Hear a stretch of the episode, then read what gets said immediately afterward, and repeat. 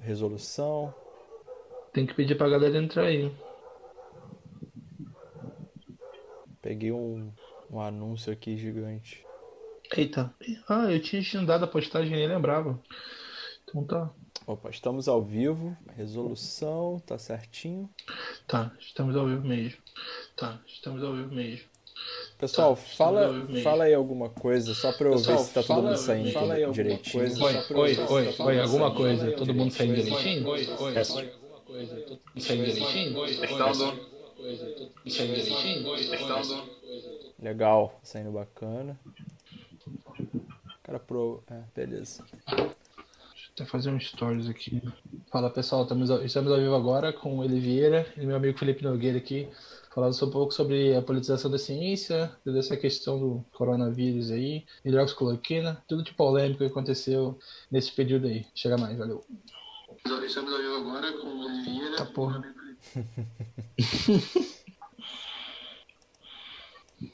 A galera que foi entrando aí vai dando feedback se tá tudo bacana, se o áudio tá legal. O título da live tá certo, Lucas? Tá, Eu tinha ajeitado com antecedência, que bom. boa. É, Eu vi que tava certinho, já mandei brasa. A qualidade também tá certa, é isso aí. Eu acho que é isso, tá tudo certinho. Tudo certo, já podemos começar. E aí, Lucas, você introduz aí. Você que tem essa voz gostosa, essa presença, esse ambiente 100% youtuber com essa luzinha neon no fundo. Faça as honras. Vamos lá, vamos lá. Galera, sejam bem-vindos a mais um, um episódio, mais uma edição aí do, do nosso Cagando Regra lá na TV Globo. Globo. Cuidado aí, cara. Direitos autorais. É, Vai, vai cair a live aí, vai cair a live. É, estamos aqui hoje com Eli Vieira. É, vamos falar sobre politização da ciência. né? Eu não vou citar todo o currículo aqui do nosso nobre convidado, até porque eu falharia. É, vou deixar ele fazer a apresentação aí. Estamos muito gratos dele ter aceitado esse convite aí. Eu acho que vai ser bem bacana a gente falar aí hoje. Fala do Jack também, pô. Tá e o nosso, aí, pô, nosso, de novo, nosso, nosso- nosso correspondente científico aí. O É cara que é a voz da ciência aqui no meio de dois chapéus de alumínio. No caso, eu sou, represent... eu sou representante da turma do chapéu de alumínio aqui. O Lucas é uma pessoa, o Lucas é uma pessoa normal. Então, é isso aí. É isso aí, Jack com vários papers publicados, muitas entrevistas importantes worldwide. Então, Entrevistou aquele negro maravilhoso, que eu não lembro o nome. Carl Hart. É isso você é aí. bonitão, filho. ó, tá ali, ó, tá na tela. Tá na tela, galera. Isso aí, ó. Mexanzão aqui, ó. É isso aí. E o Eli Vieira, que deu uma escovada no Silas Malafaia uns seis anos atrás. Eu falei, né? Mais ou Já menos. são sete. Valeu pelo convite, pessoal. Se apresenta aí, ele fala um pouco de você. O que, que eu faço? Bem, eu sou biólogo, tenho uns títulozinhos aí em, não em português, pelo visto, mas em biologia molecular e genética. É, e além disso, eu estou aí desde 2007 com meu blog. Tem uma rede de sites aí que eu estou chamando de Rede Imburana, em homenagem ao meu pai. É, é, e várias coisas, até desenho e sátira da justiça social e também sátira de, de fundamentalismo religioso, que eu fiz uma sátira do Smilinguido, pouca gente sabe disso. Eu vi algum. Olha só. É, Mas você que desenha? sou eu que desenho. Inclusive, Ah, vários legal. ali eu desenhei no celular. Eu olho aquilo, nossa, eu devo ter aumentado minha miopia em 5 graus, é só fazer esse desenho. Muito bom. Mas o que, o, que, o que tá mais polêmico hoje em dia? É fazer sátira de movimento identitário ou de movimento religioso? Identitário, com certeza. São os É, novos poderosos. né? Eu, de vez em quando, dou os meus pitaquinhos e provocaçõezinhas ateias. Algum e- ou um e outro responde. Até um criacionista, de vez em quando, aparece, um perdido. Mas é muito menos, é muito. É, a- até a raiva é menor, parece, do que quando a gente fala mal da, da loucura identitária aí, que acham que é justiça. Para mim, é um movimento pró-injustiça, como diz o filósofo Michael Hilmer, porque se tem uma coisa que é básica no conceito de justiça, universalmente aceita, é que você não pune inocentes, né, pelos que eles não fizeram. E eles querem isso, eles fazem isso com frequência. Não estão interessados em detalhes de nada, querem punir, e é isso, é uma turba, é um, é um pânico moral, é isso que eles fazem. E é o comportamento de matilha também, né? De, de gangue mesmo. Todo, é, eu não sei se o que, que eles acham que estão fazendo de bom com essa enxurrada de, de vídeos de lá dos Estados Unidos, de manifestações Black Lives Matter, de pessoas fechando trânsito, quebrando vidro de carro de gente inocente, invadindo propriedade. é, batendo em polícia. Eu vi um vídeo de um cara tacando fogo num policial que não tava fazendo nada.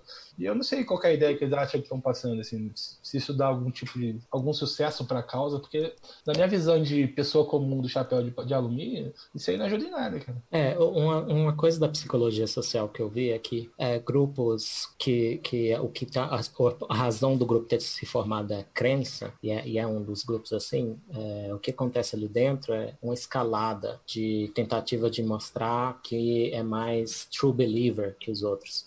E aí é, é, até uma forma de auto-engano, inclusive. É o propagandista da crença. É, ele é sincero na crença, mas o motivo pelo qual ele proclama, né, e protesta tanto, como diz o Shakespeare. Essa a senhora protesta demais, é porque ela tem algo a esconder. Enfim, é, frase famosa aí de uma peça do Shakespeare. Uhum. É, então, a razão pela qual protestam tanto e, e são tão é, é enfáticos e, e, radicais é justamente para mostrar eu sou uma, eu, estou, eu, eu mereço mais subir na hierarquia dentro do grupo do que você, porque eu sou mais santo que você. Você é cancelável, você é branco, você é hétero, você é cristão, você é privilegiado. Agora, é, não é só, não são só empregos e reputações que sofrem com, quando viram alvos dessa loucura aí. É a lógica, é, são as ideias, é a sanidade, é, né? Então, por isso que eu, eu, eu, dedico um pouco do meu tempo, quase todo dia, para criticar, é, porque para mim observar quieto não é uma opção. Muito bom. Faz sentido.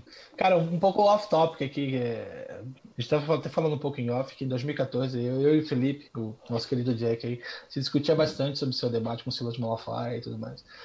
E, por isso eu fico muito feliz de ter aceitado o convite, estar aqui com a gente. Eu acho que o Lucas provavelmente deve ter presenciado até algumas vezes. Uhum. E foram gostosas conversas e foi muito interessante o seu contraponto. Você sempre foi muito educado falando com o Silas. O Silas tem aquele jeitão dele, né? De... E você conseguiu botar seus pontos e eu acho que reverberou em mim de alguma forma, né? Muito embora eu não tenha conhecimento científico para poder saber se está falando coisa que faz sentido ou não, mas pela, pela retórica mesmo foi muito bem, tudo muito bem colocado. E eu queria entender de tipo, qual foi o impacto daquilo ali na tua vida, se tipo, de religiosos correram atrás de você por querer, por ter, sei lá, enfrentado o grande Silas Malafaia, como é que foi isso aí, cara? Então, o meu orientador em Cambridge recebeu um e-mail bem curioso, mas eu acho que foi um só, né? Vai, sei lá, se caiu mais na caixa de spam dele, mais um passou, foi para a caixa de entrada e ele ele não me mostrou, ou não, ele me mostrou.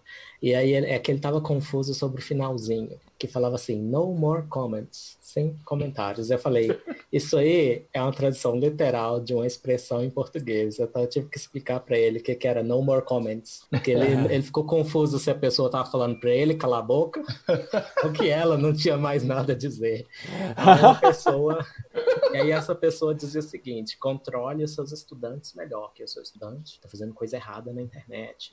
Mas foi só isso. É, é uma tentativa de censura, né? Isso daí, né? Foi uma tentativa de, né, que meu orientador me repreendesse, né? Ele é. fez alguma coisa? Ele te repreendeu de alguma maneira? Não, ele achou engraçado e, inclusive, eu já tinha uma presença online, foi palavras dele, você tem uma presença online, ele, é, na minha entrevista com ele. E eu acho que isso contou a favor, na verdade, dele me escolher para ser estudante dele. O meu orientador lá de Cambridge é um gêniozinho, ele é o melhor é, no departamento de genética, que foi o lugar onde inventaram as palavras gene e genética, ele é o mais. Eu acho que ninguém lá duvida que ele é o mais, é, mais talentoso em, em modelagem e estatística. Ele, é, é, ele, é, ele, na verdade, ele começou na música, ele sabe muito de matemática. É, é, o John, é, um gênio. Eu não me considero gênio, o John é um gênio. Interessante. Quero ver você bom. aqui, John. Cara, interessante. E... Vai, fala aí, Jack. Ô, ô Elia, como é que você vê esse, dado essa, é, já esse encontro aí com o teu orientador em relação ao vídeo, em relação à própria visão da academia, em relação à divulgação científica, né? Porque eu vejo aquele vídeo como vocês com uma forma de divulgação científica, um esclarecimento científico, para um público que pode ir ver seu vídeo, não necessariamente indo, tipo assim, ah, vou ver uma coisa sobre ciência, mas você abriu, entendeu? Para um público não necessariamente, ah, vou assistir uma palestra sobre ciência, Sim. uma palestra científica, mas você explicou o esclarecimento esclareceu tópicos científicos para uma população. é, que, na minha, público. que na é, minha visão bom... extremamente carente, né? De uma Sim. explicação, é, nem o Rodrigo falou, que chega aos ouvidos e tal. É, tem que falar a língua do povo, cara. Eu sou do gueto, entendeu? Tipo, se vir com muito blá blá blá assim, não... o pessoal não vai conseguir comprar, mesmo que você esteja certo. É, eu acho que um bom escritor de ciência para um amplo público, que é como eu prefiro chamar de divulgador, porque o Também. termo divulgador tá, para mim tá ficando com um sabor amargo. Também Mas- é esquisito, né? É um bom escritor digital de ciência. de ciência, né? Ah, que eu acho que tem que ser um, antes de tudo um bom escritor, porque o Carl Sagan, que é o, o padrão Claro. ouro de como fazer isso, ele era sobretudo um escritor e o, o, o Cosmos, que é um documentário também é um livro. Enfim, um Uhum. bom escritor de ciência, ele tem que ser um pouco oportunista e foi o que eu fiz. Eu aproveitei uma oportunidade. O, o- o- a parte não contada, que eu não pus no vídeo de propósito, é a minha identidade, não tá lá. Não mencionei que eu sou gay em momento algum, porque não é relevante. Usou como carteira, né? Tipo, Eu estava usando não sei quantas referências, umas 10, 13 referências, e uma delas era uma revisão com 50 outras referências, e aí quando vieram com esse papo para mim, de que eu só estava... Aliás, o Malafaia falou isso, tá advogando em casa própria. É, pois é, mas aí todos esses cientistas, todas essas universidades, todos esses artistas que eu citei, tudo é viado, tudo é e viado.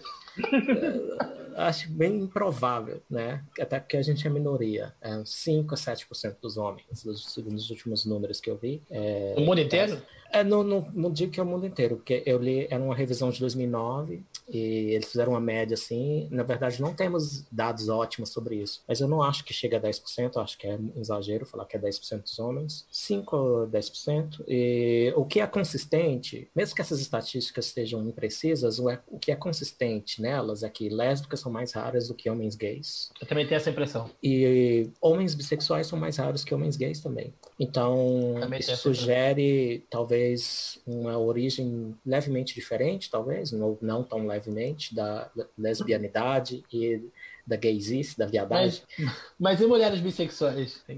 As mulheres tem- bissexuais são mais comuns do que as lésbicas. É, Então, porque tem muito essa, tem essa máxima lá no meu bairro, o pessoal falava, né? Que toda mulher bi até que se prove o contrário. É, então, então para mulheres é assim, lésbicas, bissexuais, heterossexuais. Para homens é assim, gays, bissexuais, heterossexuais. Entendi. Dois bicos. Então, e é legal você falar de divulgação científica, porque hoje em dia tá meio que na moda, né? Inclusive, tem aí o Atila Lamarino também foi um oportunista de falar que ia morrer um milhão de pessoas para poder ganhar um, um buzz aí e dar uma Eu bombada. na volto a internet. dizer que não foi ele que Ganha- falou, né? Vocês Ganhar em like, dizer. ganhar like. Deixa eu falar aqui, pô. Sou o chapéu de alumínio, pô. Também assim, tô brincando aqui, eu já, já falou sobre isso no- quando o Jack veio pra falar sobre o coronavírus, mas eu queria saber o que você achou desse papel dele como divulgador, você acha que ele, que ele presta bem esse papel, como é que é isso aí? Então, voltando ao Carl Sagan, e eu tuitei isso também. Não, eu, sinceramente, não tenho nada contra a pessoa do Atila, ele faz coisas boas. Só que ne, é- essa, nesse caso específico, eu acho que ele cometeu alguns erros. O principal deles, que eu, eu volto ao Carl Sagan de novo. Quando o Carl Sagan estava especulando, estava claro que ele estava especulando. E outra, eu trabalhei com modelos também. Para um modelo ser preciso, vai muito trabalho. tempo, né? e- Uhum. é, e quando você tem até a dúvida, tinha poucas sequências do vírus na época que o Imperial College publicou aquele modelo. Então não é uma coisa pronta para levar para o público, não é? Uhum. Então, É. se ele quer debater academicamente os méritos do, do modelo, que vá. Na minha opinião, não era o momento de jogar isso para o público, não. Por mais que tenha um princípio de cautela e tá, mas até que ponto o princípio de cautela pode ser invocado contra a verdade? Porque o papel do, do divulgador não é, não é tratar da verdade, como a ciência vai descobrindo. Então, Uhum. não é. Isso você começa a se afastar. Quando você começa a pegar um princípio de cautela para falar, não, é melhor eu jogar isso para a população, para tentar criar um pânico e, e, e, e, em consequência, eles se, eles se precaverem mais. Bem, aí esse seu papel tá deixando de ser divulgar o que é verdade, os melhores modelos, as melhores teorias, para ser ativista. Né? É, então, essa foi a impressão que eu fiquei, que ele tava querendo, até pela forma que foi falada, dá aquele zoom na cara, bota assim, mete um gráficozão, vai morrer um milhão de pessoas. Pô, cara, isso aí você obviamente tá querendo. É, que é o objetivo dele, de toda essa turba da galera que tá com essa. Enfim, que se pudesse, amarrava todo mundo em casa à força. A impressão que eu tenho é essa. Então, assim. E eu queria saber Ok. depois também, uma vez que ele fez essa previsão, porque assim, quem trabalha com qualquer tipo de previsão tá sempre correndo o risco de estar errado e depois ter Tem que. aquela velha frase, né? Previsões é difícil, ainda mais sobre o futuro, né? Não, exatamente. Então, Uhum. assim, eu queria saber o que que você acha do pós, assim, porque já dá pra dizer que errou. Pra caralho, errou muito, assim. Como é que é? Ele veio a Uhum. público, falou, até porque eu não acompanho mais, que ele me bloqueou no Twitter, né? Veio a público, público, fez um meia-culpa, é, falou que o estudo estava errado e, enfim, teve alguma retratação? Como é que é isso? Não sei, também não acompanho tanto assim, não fico olhando tudo que ele publica. Pessoal que, na verdade, são meus seguidores que, ah, viu que isso aqui que o Atila falou. Eu fiquei meio alarmado quando ele falou que dá, parece que ele falou que daria para ser imunizado localmente, tipo tomar uma vacina e ser imunizado no pulmão direto, que faria alguma diferença tomar vacina aqui ou, ou aqui. Pareceu que ele falou isso. É muito não... incompatível com a pessoa, com a formação dele. Mas Sim, ah, vai eu ver... não, tô acompanhando ele para. Também não. Foi uma é, entrevista que ele deu, inclusive essa parte foi censurada rapidamente, uhum. é, mas eu fiquei meio alarmado com isso. É, vai ver que foi, sei lá, uma interpre... má interpretação do, do, do, cara que entrevistou ele, o Reinaldo José Lopes. Você está sendo que... generoso. E, mas eu critiquei o Renato Júlio Lopes também, que ele fez uma resenha bem enviesada do livro, o último livro do Charles Murray, que é um, do, um dos cientistas mais detestados pelos cientistas progressistas, porque ele toca uhum, em questões sim. sensíveis de QI, QI raça e classes é, sociais. É, e eu achei a resenha lacradora. Não foi, não foi o Charles Murray que teve um livro que foi censurado recentemente? Não é que foi censurado, mas é, o Charles Murray, ele é sociólogo, né? Uhum. E só que diferente de muitos colegas, ele não ignora a existência da biologia. Uhum. Então, ele, ele, por exemplo, ele põe a possibilidade de que parte das causas, em sociedades livres, mais livres que a gente tem, parte das causas de algumas pessoas estarem estratificadas por classe não são sociais, são biológicas. Parte uhum. das causas. Aí o que, que o pessoal vem sempre com essa história? Determinismo biológico. É a né? supremacia branca. Né? E essa acusação é jogada a esmo sem qualquer rigor, né? Agora, olha o outro lado. Qual é o contrário de determinismo biológico? Determinismo cultural ou social. Esse é mascarado sob o nome construção social.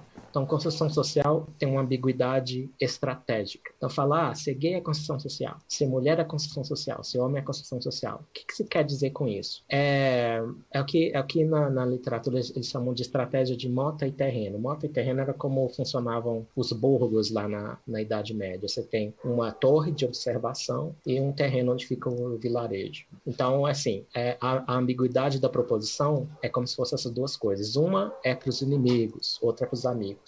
Então, para os amigos é a interpretação radical, que é determinismo social, biológico, é, cultural, determinismo cultural. Ser gay é totalmente cultural.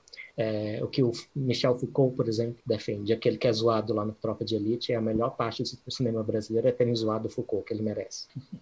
E aí a outra interpretação, que é, que é para os inimigos, na verdade, essa que seria a torre, é, é, é, é branda. É, é, ah, não, a gente só está dizendo que a cultura participa. Hum, claro que a cultura participa do, do, do, que é visto como ser homem, ser mulher. Você olha lá o salto do Luiz XV, não é uma coisa máscula hoje em dia. Talvez era na, na época dele, ou talvez era um símbolo de status, que não tem nada a ver com masculinidade. De qualquer forma, é, é óbvio que, a, como é visto socialmente, a cultura tem um impacto no que é ser homem, ser mulher. Mas eu digo que é um impacto bem menor do que a biologia. É, mas querem exagerar o impacto cultural, então criaram o termo gênero, também é um termo desses, de, estrategicamente ambíguo, porque o que, que eles querem dizer? Que ser homem, ser mulher é totalmente cultural? ou não. Tem uns que estão atacando o sexo agora, gente dizendo que o sexo é construção social, que é os loucos lá do pós-modernismo. Então, então é, é, é eu só estou falando isso tudo para ver o duplo padrão aí. Então, determinismo biológico é absurdo,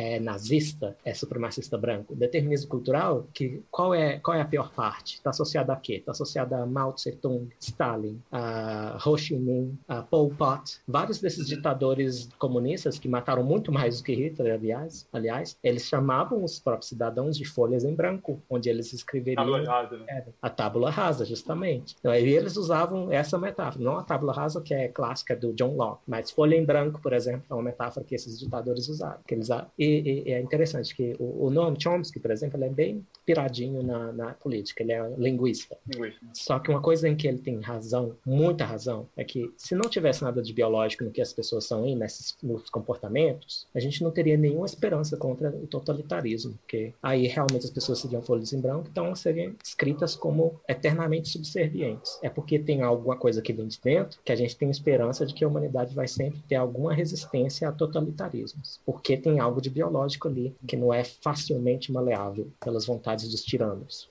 Eu acho que você tocou num ponto que é cientificamente para o público é, talvez um pouco difícil de entender, que é esse debate né, da nature versus nurture, né? É, a uhum. gente, eu acho que tenta explicar isso há tanto tempo, né? E, e sempre prenda para esses dois lados. O entendimento parece que tem que ser sempre é, 100% de um lado ignorando o outro, né? E uhum. como, como, é que a gente pode tornar essa mensagem assim? Eu, eu acredito que parte disso seja né, a complexidade do assunto, né? Porque a gente tem que pesar a questão genética, né, que só naquele seu vídeo dá para ter uma ideia de tão complexo que é, entendeu?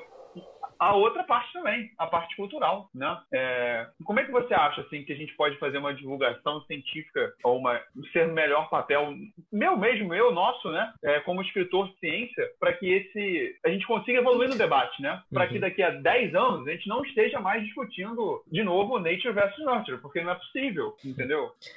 É, esse o, o Thomas Sowell, ele tem um livro Conflito de Visões. Ele acha que tem premissas ocultas ali, que é que as pessoas enxergam enxergam como natureza humana. Então, por isso a esquerda, tal, o progressismo é mais associado à tábua rasa, eles querem enfatizar é, a maleabilidade da natureza humana. E o outro lado, eu não são só dois lados, eu não acredito nisso, mas liberais, por exemplo, claro que vão acreditar em livre-arbítrio. Conservadores vão enfatizar talvez alguns elementos da natureza humana que não são tão róseos, não é tudo, tudo azul, que a gente tem, por isso também é, um respeito maior pela religião, que fala como nós somos é, que, que, são tentados a pecar, né? Então, é, daí essas, ele, o próprio Sobel fala, tem visões, tanto quanto há pessoas, há visões, ele chama de visões. Talvez a, a visão de mundo, alguma coisa assim. São, é, é o modo como a pessoa enxerga o mundo. Ele não tem outra forma, porque o modo como a pessoa enxerga né? o mundo. Não tem é... outra forma, porque... Ah, mas eu acho que eu perdi um pouco a sua pergunta. Não tem é... outra forma. Eu, eu, posso, ah, eu posso só fazer uma adição num ponto aqui, cara, que tipo assim, eu como pessoa normal, o que que eu vejo nesse meio? Quando as pessoas, quando, quando você pega um problema tipo esse, sei lá, racismo ou qualquer coisa do tipo, questão de homofobia, e você te, te isola o indivíduo da equação e foca na sociedade, para mim parece só um estratagema para ensejar qualquer forma de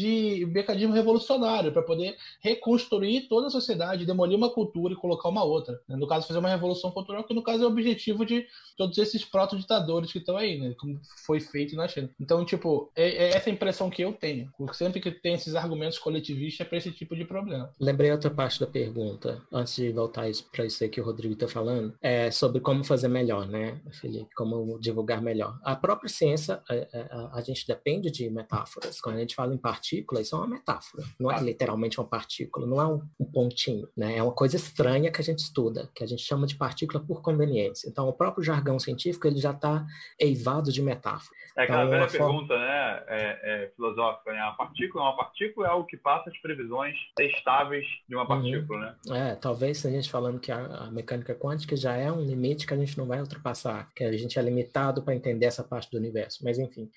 É, sendo isso não, então a minha recomendação é encontre metáforas melhores que rompa com essa essa tendência de dicotomizar ou é natureza ou é cultura, quando na verdade é uma coisa influenciar a outra, é, é uma rede causal complexa em que efeito se torna causa, causa se torna efeito. É, então, uma metáfora que usam, a gente usa na genética, o, o, Dawkins recomenda, é, por exemplo, da receita de bolo. Então, quantas uhum. causas tem aí por trás do bolo ficar como você quer? Tem todos os ingredientes, tem a temperatura, tem a umidade, tem um monte de coisa envolvida. Então, não vai ser diferente em coisa complexa como comportamento humano. Agora, indo para a parte que o Rodrigo trouxe, é, eu só acho que a gente tem que ser bem, assim, criterioso em pensar que, como, como eu estava falando, é uma visão de mundo. Então, não é que é literalmente realmente uma conspiração. Conspirações existem, tá? O pessoal tá com uma mania agora de ser tudo contra a teoria da conspiração. Certas conspirações acontecem, mas é, nesse caso, na política, é mais uma convergência por compartilhamento de uma visão de mundo. Então, e porque tem muitos elementos culturais fazendo propaganda de uma visão de mundo. Então, é, a nossa propaganda aí da, da, do, do, que alcança mais as pessoas, é, tá, tá enfatizando o ser humano como inerentemente falho, que tem que trabalhar em si mesmo para ser melhor, né, que seria uma coisa meio conservadora e meio liberal, ou está enfatizando vitimização, é, né, é, os tais das estruturas, tudo agora é estrutural e sistêmico. Uh, é, Para mim parece espectral, em vez de falar estrutural, podia falar espectral. Racismo espectral, homofobia espectral, que parece um fantasma pairando sobre a gente assim, e, e, e, ninguém me aponta. Tá aqui, ó. É, aqui um jeito de você descobrir é, o que, que é espectral, estrutural. É o fantasma né? dos seus antepassados. É, é, é, exatamente. E aí tem também essa coisa curiosa, né? Porque uh, eu acho que antes antes a, a, essa visão de que a gente tem que pagar pelos erros dos nossos antepassados, ela é na verdade bem primitiva, né? Inclusive existiam sociedades antigas que era a família inteira que era comida, né? Acho que até hoje, não sei se é Coreia do Norte? Eu ouvi uma história. Coreia, isso. Prisão por três gerações. É, e eu acho que é um pouco instinto tribal isso aí, de que não é o indivíduo que é o culpado pelas próprias ações, é a família, é alguma coisa de podre ali no grupo inteiro, a gente pune o grupo inteiro. E, e, e agora é uma coisa de praga bíblica também, né? Amaldiçoa a sua família até a décima geração. Então é, é isso, o progressismo agora tá virando isso. A gente, você é maldito pela cor da pele que você carrega, né? não interessa se o seu avô é, é preto, é, isso não faz diferença porque é construção social. Ao mesmo tempo é genético, porque a dívida histórica vai passando, e ao mesmo tempo é cultural. Eu estava pensando nisso agora. Então é cultural quando é conveniente. Quando não é conveniente. Você é uma folha em branco que carrega um débito, é isso. É. E é, é curioso, porque muitas vezes o pessoal quer mais supostamente é, tábula rasa, que a gente é só cultura, só criação. É, o jeito que falam parece é determinismo genético. Se você for ver um texto de uma feminista radical, o jeito que ela fala de homens e mulheres parece que o cromossomo Y controla tudo que os homens fazem. entendeu? Então é curioso que às vezes a, a, as conclusões que eles tiram não é muito diferente das conclusões dos deterministas genéticos lá do começo do século XIX, não. Sim. Mas ali, voltando um, pouco voltando um pouco em conspiração, assim, da forma que eu vejo, né, que eu acho que os acadêmicos, os intelectuais que estão dando um corpo para essa ideia que vai, no caso, ensejar uma revolução futura por parte da classe política, né, do, enfim, dos marxistas reais, revolucionários de verdade, eu acho, não acho que eles estejam fazendo isso para chegar numa, enfim, num regime autoritário. Mas eu acho que quando chegar lá, eles vão, inclusive, também ser tratorados por esse próprio regime que eles estão dando sustentação. Não seria a primeira vez na história que isso acontece, correto? Sim, Robespierre teve a própria cabeça cortada pelo método de execução que ele adotou. Na teve nos soviéticos também, né? O, o soviéticos, as denunciações, boa parte dos denunciadores acabaram denunciados depois, ah. os expurgos lá stalinistas, né? Aqueles tribunais de exceção que não eram realmente tribunais. Né? Isso converge um pouco para o que você estava falando sobre como fazer diferente. Tipo, o que, que você estava falando sobre coisas é, dessa questão das ideias que são vinculadas a supremacismo, coisas do tipo. É, eu acho que o problema que vocês vão ter para falar sobre isso é que tem uma turba muito raivosa que no momento que você começa a pronunciar essa coisa, mesmo que vocês sejam pessoas moderadas, como vocês dois são, que eu sei que são, pelo que eu estou vendo aqui, não, não é nada próximo de um supremacista. Quando você começar a falar sobre isso, vai ter aquele, aquele mob que também tem esse corporativismo no meio da ciência, eu imagino, que vai tentar te tratorar para calar sua boca. E essas pessoas são financiadas com muito, pelo menos no Brasil, né, com dinheiro público e, enfim, de universidades que são estaduais, que existem interesses políticos por trás. Então, assim, sem liberdade financeira, não existe liberdade intelectual. Então, como é que você vê isso, uma vez que as universidades são muito vinculadas com o governo aqui no Brasil? Tipo, essa casta intelectual da acadêmica, tem como dissociar isso da política e tentar fazer uma mudança dessa sem ser, enfim, usando meios políticos por si? É, é, é muito difícil isso, porque até as, as, posições políticas elas atraem certos tipos de personalidade também. E aí tem um elemento genético também. Não estou dizendo que é grande mas é, tem cinco pontos principais da nossa personalidade que eles usam a sigla Ocean que é openness abertura a experiências extraversão é, conscienciosidade que é mais associada aos conservadores que é aquela coisa de ser certinho ter uma boa rotina não ser procrastinador é, Ocean. A, a é agreeableness, agradabilidade, e N é neuroticismo, que é a tendência a ter, não é, neu, não é ser neurótica, é a tendência a ter emoções negativas, respostas de emoções negativas a qualquer coisa que acontece na vida. E, e dá para ver já, eu já citei uma conscienciosidade, pessoas com alta conscienciosidade vão, não vão tender a ser progressistas, vão tender a ser conservadoras ou liberais. É, pessoas com a, a alta abertura, é, openness, é, na personalidade vão tender a ser progressistas. Uhum. É, então, eu, eu, eu bem, é, é, o que o pessoal, por exemplo, né, como é que eles falam, né? Os progressistas falam, ah, vocês reclamam de viés na academia, então por que vocês não vêm aqui, estabelecem suas próprias linhas de pesquisa, defendem, defendendo o que vocês querem defender, investigando o que vocês querem investigar? Tá, mas nos Estados Unidos, por exemplo, se você tentar ser um acadêmico nos Estados Unidos, na hora de ser contratado, você tem que fazer um diversity statement, que é, é, é uma confissão de fé na, na diversidade no progressismo. E isso conta para ser contratado ou não. Sim, já está. Já tá, já é uma seita, já é uma seita, né? É uma é, é, tem todos os elementos de seita, não que seja exclusivo desse grupo político. Eu acho que a, a, o comportamento político ele tem elementos que são que, que também afloram na religião, né? Para o bem e para o mal, né? Colaboração, por exemplo, é uma coisa boa da religião e também das tribos políticas. É, mas tem exceções. Tem o Hillsdale College, é uma pequena é, universidade americana que não tem verbas federais é, são independentes e lá não, não tem esse tipo de cancelamento, essa palhaçada aí não. E outra exceção é, é Chicago, Universidade de Chicago, onde teve o Milton Friedman, onde estão os Chicago Boys que associam até o Paulo, Paulo Guedes. Guedes. É, é inclusive, eu não sei se o Paulo Guedes vai ser muito bem aceito por eles, sabe? Algumas oposições que ele anda tomando. Mas o, lá... o Jerry Coyne também é da Universidade de Chicago, né? Ou foi, né? Conheço o Jerry Coyne, uh, mas não lembro qual a instituição dele. Mas sim, é, não, é, não me surpreende surpreenderia. A Chicago é, tem esse tipo, ele é meio heterodoxo, né, no que ele fala, e, e, lá tem bastante gente que não segue a cartilha obrigatória dos, dos departamentos de RH, de marketing e, né, e das universidades agora também. o, o, a gente falou de alguns divulgadores aí, né? Você falou do Carl Sagan como fazer um ouro, né? Que, quem hoje você acha que seria, o Carl Sagan infelizmente falecido, né? Quem hoje você acha que seria o padrão ouro, né? Você mencionou no Richard Dawkins, tem, tem Jerry Coyne também, que... Jordan Peterson. o Jordan Peterson, ele é, ele é bem publicado, ele tem uma carreira científica de respeito, é, só que o meu problema com ele, o livro dele, o 12 Regras é bom, sim, o meu problema com ele é o respeito que ele tem por psicanálise que nem pouca gente na área hoje em dia leva a sério. Psicanálise, especialmente Jung, que é super místico.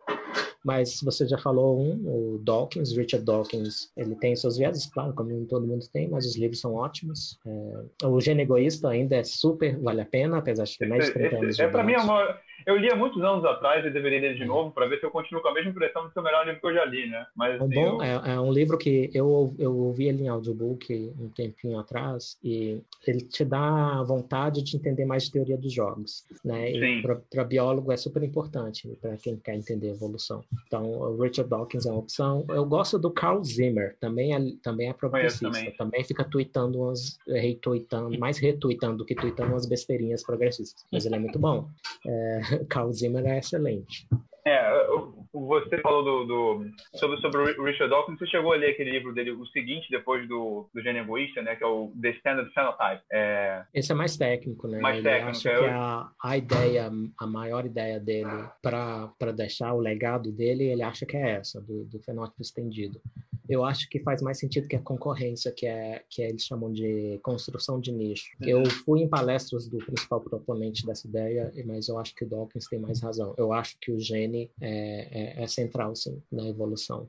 É, foi uma das perguntas que eu fiz. Eu, eu conversei com o Jerry Coyne, né? Foi uma das minhas primeiras entrevistas e eu perguntei isso para ele, né? Porque na biologia tem aquela velha história, né? Tem o Tio Meyer, por exemplo, ou o Wilson, né? Que era contra a visão centrada no gene, né? E o, o, o Dawkins seria talvez um dos, pelo menos ponto de vista do público, com, com o gênio egoísta, teria sido um dos principais defensores nessa visão centrada no gênio, né? Mas você não tem, você não tem o elemento do gênio para passar adiante, né? O que, que, é, o que, que a seleção natural estaria selecionando de fato, né? Sim, sim. Mas esses caras estão sendo mal vistos hoje em dia, então, pela seita progressista, que é totalmente anti qualquer característica biológica que vai dar uma diferenciação que vai estar associada à genética? Ou como é que é isso? Gente? Olha, eu vi essa, o que, um ponto que eles poderiam pegar para tentar cancelar seria a seleção sexual. Quando a gente começar a investigar porque as diferenças entre homens e mulheres, e se tem por trás disso hum, as fêmeas selecionando os machos, como acontece em tantas espécies, é o que explica o rabo do, pau, do pavão. Seleção natural não explica o rabo do pavão porque um bicho com aquela coisa, aquele trambolho todo, vai ser pego mais fácil pelo predador certo? Eu, eu, fiz essa pergunta pro, pro Jerry Coyne, né, é, sobre a seleção sexual, e ele falou que para ele é seleção natural. Ele não, não separa em dois contextos separados, né? Ele falou que alguns é autores um caso especial. É um caso especial da seleção natural. Muitas eu tendo a concordar com ele, é um caso especial. É, agora, mas só para puxar para o negócio da justiça social, eu conhe... tenho uma bióloga, é, John John Rothgarden, nome dela. Há um, mais de 10 anos atrás, lá por 2007, ela começou a publicar artigos científicos é, que, quando eu li, eu vi, olha, isso aqui tá com cheirinho de ativismo. Ela, por ser transexual, não sei se tem a ver, mas é, ela teve uma ideia lá sobre seleção sexual que meio que tentava derrubar a coisa toda, e aí ela foi bem respondida na literatura especializada e morreu o assunto. Ninguém adotou a ideia da John Rothgarden. É, claro, não por preconceito, porque não fazia sentido. É, foi uma tentativa, parece. Agora pode vir outras, e na verdade estão vindo aí. Está é, tendo um debate aí das diferenças cerebrais e comportamentais. E, e dá para ver assim: se defende que não tem diferença, a mídia joga lá em cima. Fica famoso, vende livro, não sei Se defende que tem, já vem as acusaçõezinhas, as insinuações. Né? Agora, se você for, for ler um artigo, eu tenho um Marco Del Giudice, é um dos que falam das diferenças. Lê uma revisão dele, um, um livro dele, bem detalhado, bem argumentado. Ele defende que gênero não ajuda em nada. Eu, eu acredito na mesma coisa. O termo gênero não ajuda porque ele sugere que a gente sabe o que, que é cultural e o que, que não é. A gente não sabe. É, então, é, mas ninguém conhece ele. Agora, se for ver a Cordelia Fine, que já tem mais de um livro sugerindo que não tem tanta diferença assim, ou que o cérebro. Agora tem uma pesquisadora israelense, a Daphne Joel, que ela publicou um artigo com, um monte, com alguns problemas metodológicos, falando que o cérebro de todas as pessoas é um mosaico de feminino e masculino. Todo mundo é, seria intersexual ou meio hermafrodita no cérebro. Bem, aí o mesmo artigo foi da PNAS. Ele teve três respostas críticas a ele. É, e o cara pegou os mesmos dados e, sem ver o sexo dos, dos participantes, ele acertou o sexo com mais com 90% de, de precisão. Nossa. Ou seja, e o que que aconteceu? Na imprensa, inclusive brasileira, em português e inglês, todo mundo falando bem do artigo respondido. Ninguém falando, dando uma palavra sobre as respostas. Ninguém. e é isso, esse tipo de coisa que me deixa encafifado da cabeça e, e puto com, com é, o pessoal. Que assim, eu tenho os meus viés ideológicos também, claro. Eu simpatizo com o liberalismo. Eu li o Hayek, eu acho que faz sentido. Eu acho que é o, o filho legítimo do iluminismo, é o liberalismo. Não é o marxismo de jeito nenhum. E o uhum. progressismo também não. O Burke, por exemplo, também é, é a parte conservadora, que é filha do iluminismo também. É, enfim, mas é, é o pessoal não vê os próprios vieses, né? Essa beautiful people aí da divulgação não vê e se vê é, faz autocensura é, ou até às vezes literalmente censura, né? Sim. Contra os outros. Eu acho que não, assim, ele, ele... foi mal, Lucas, falar. Foi mal, não, não vi que você estava começando. Não, vai lá, é, vai lá. Mas eu ia fazer só um comentário assim de, um, de uma máxima que o pessoal fica falando, é, ou falava até pouco tempo atrás, que era quem, quem lacra não lucra. Eu acho que isso está migrando para quem lacra lucra, né? Então assim, você fazer citações que às vezes só o título dá a entender de que há uma confirmação por parte de entidades científicas, né, de coisas que têm sido pauta de militância, já é bonito, dá, dá muito like, dá muita view. Agora você é, exatamente. E entre o gente... Beautiful People, a galera, a molecada, né? Assim, e quando você diz que pode haver uma, um questionamento, pode haver um meio termo, aí isso daí não, quem está interessado em saber, né? Que talvez o que tem sido militado tenha um contraponto, né? Ninguém está muito interessado nisso, não, não, é o que eu vejo. Então, tá migrando muito para quem lacra lucra. Né? Uhum. Sim. Eu não, é acho, eu, não, eu não acho que lucre se for algo que envolve o, o povão, né? Eu diria assim. Porque até se fosse assim, o Bolsonaro nem tinha sido eleito. Falando de Brasil, pelo menos, e também o Trump nos Estados Unidos. Então, eu acho o que eu acho que tem cada dia maior, até por conta desse corporativismo do Beautiful People, como ele pontuou, assim é um distanciamento, né, cara? E por isso que as pessoas não conseguem se comunicar. E também, isso, também, isso também volta no ponto que o Jack falou, como fazer uma divulgação científica melhor, porque aí é que acaba essa polarização. Fica uma um, o povão acaba virando negacionista, porque o contato que ele tem com ciência é um negócio que é claramente politizado. É uma pessoa que sempre é um político que vai sempre usar um cientista XPTO da vida lá para poder reforçar uma política tal que envolve geralmente meter a mão no cofre do, do bolso do pagador de imposto para fazer algo que ele não acredita. Então, assim, é, a pergunta É, que isso é muito triste mesmo. Esse Como é quebrar, triste. como quebrar a hegemonia, até para lavar de novo o nome da ciência, porque a ciência por em si não é algo a se temer, mas o cidadão normal aca- acaba achando porque acaba virando uma patota de militante que tá cagando pros valores dele, tá cagando para coisas que ele considera pô, nobres, porque o povo, no caso no Brasil, é conservador. Então só estão querendo tratorar para transformar a sociedade da- do, do modo que eles querem. A sociedade bonita, limpinha, que ninguém faz piada com nada e tudo mais. Então, assim, como é que, como é que, co- como é que aproxima isso, cara? Acho que essa que é a pergunta, assim. Acho que esse, na pergunta não, acho que esse é o desafio para vocês que estão querendo fazer divulgação científica. É, é um desafio realmente. É, quando eu vejo o que, que seria alternativa no Brasil, né? Que a gente tem aqui uma rede de federais e estaduais são pagas com impostos, né? O pessoal lá.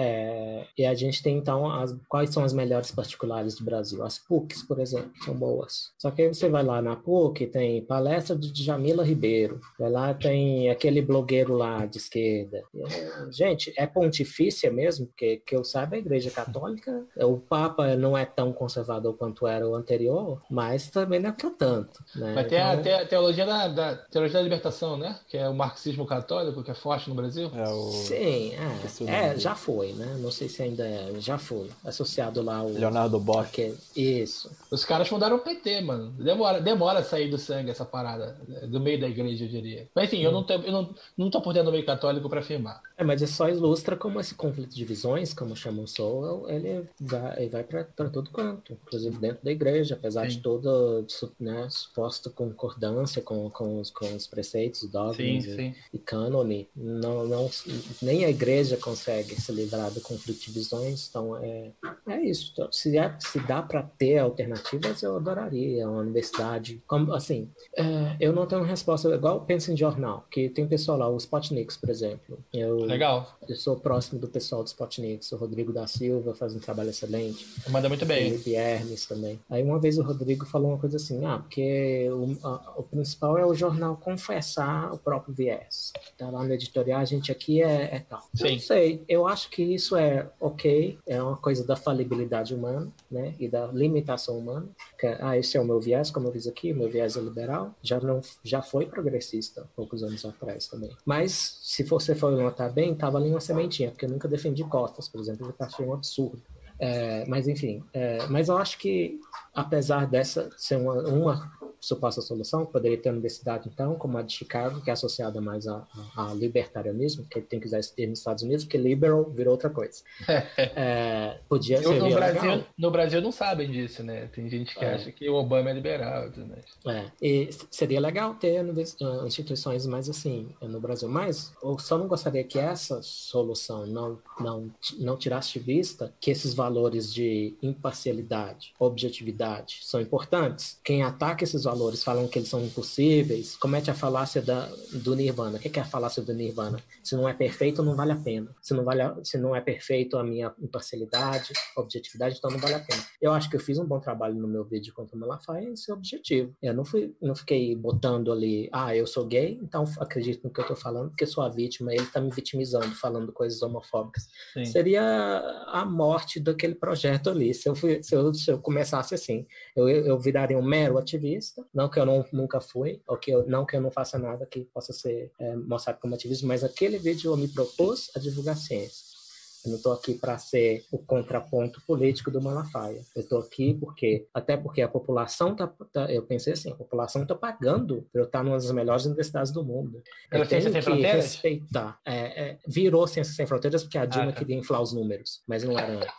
Era, era uma parceria da CAPES diretamente com Cambridge, é, com um, um fundo de Cambridge. Era uma parceria direta. Daí depois a, a, saiu fagocitando, para usar um termo da biologia. O, o Ciências Sem Fronteiras fagocitou tudo, é, sugou tudo para dentro dele, porque a Dilma queria os 300 mil, uma coisa assim que ela prometeu na campanha. Ah.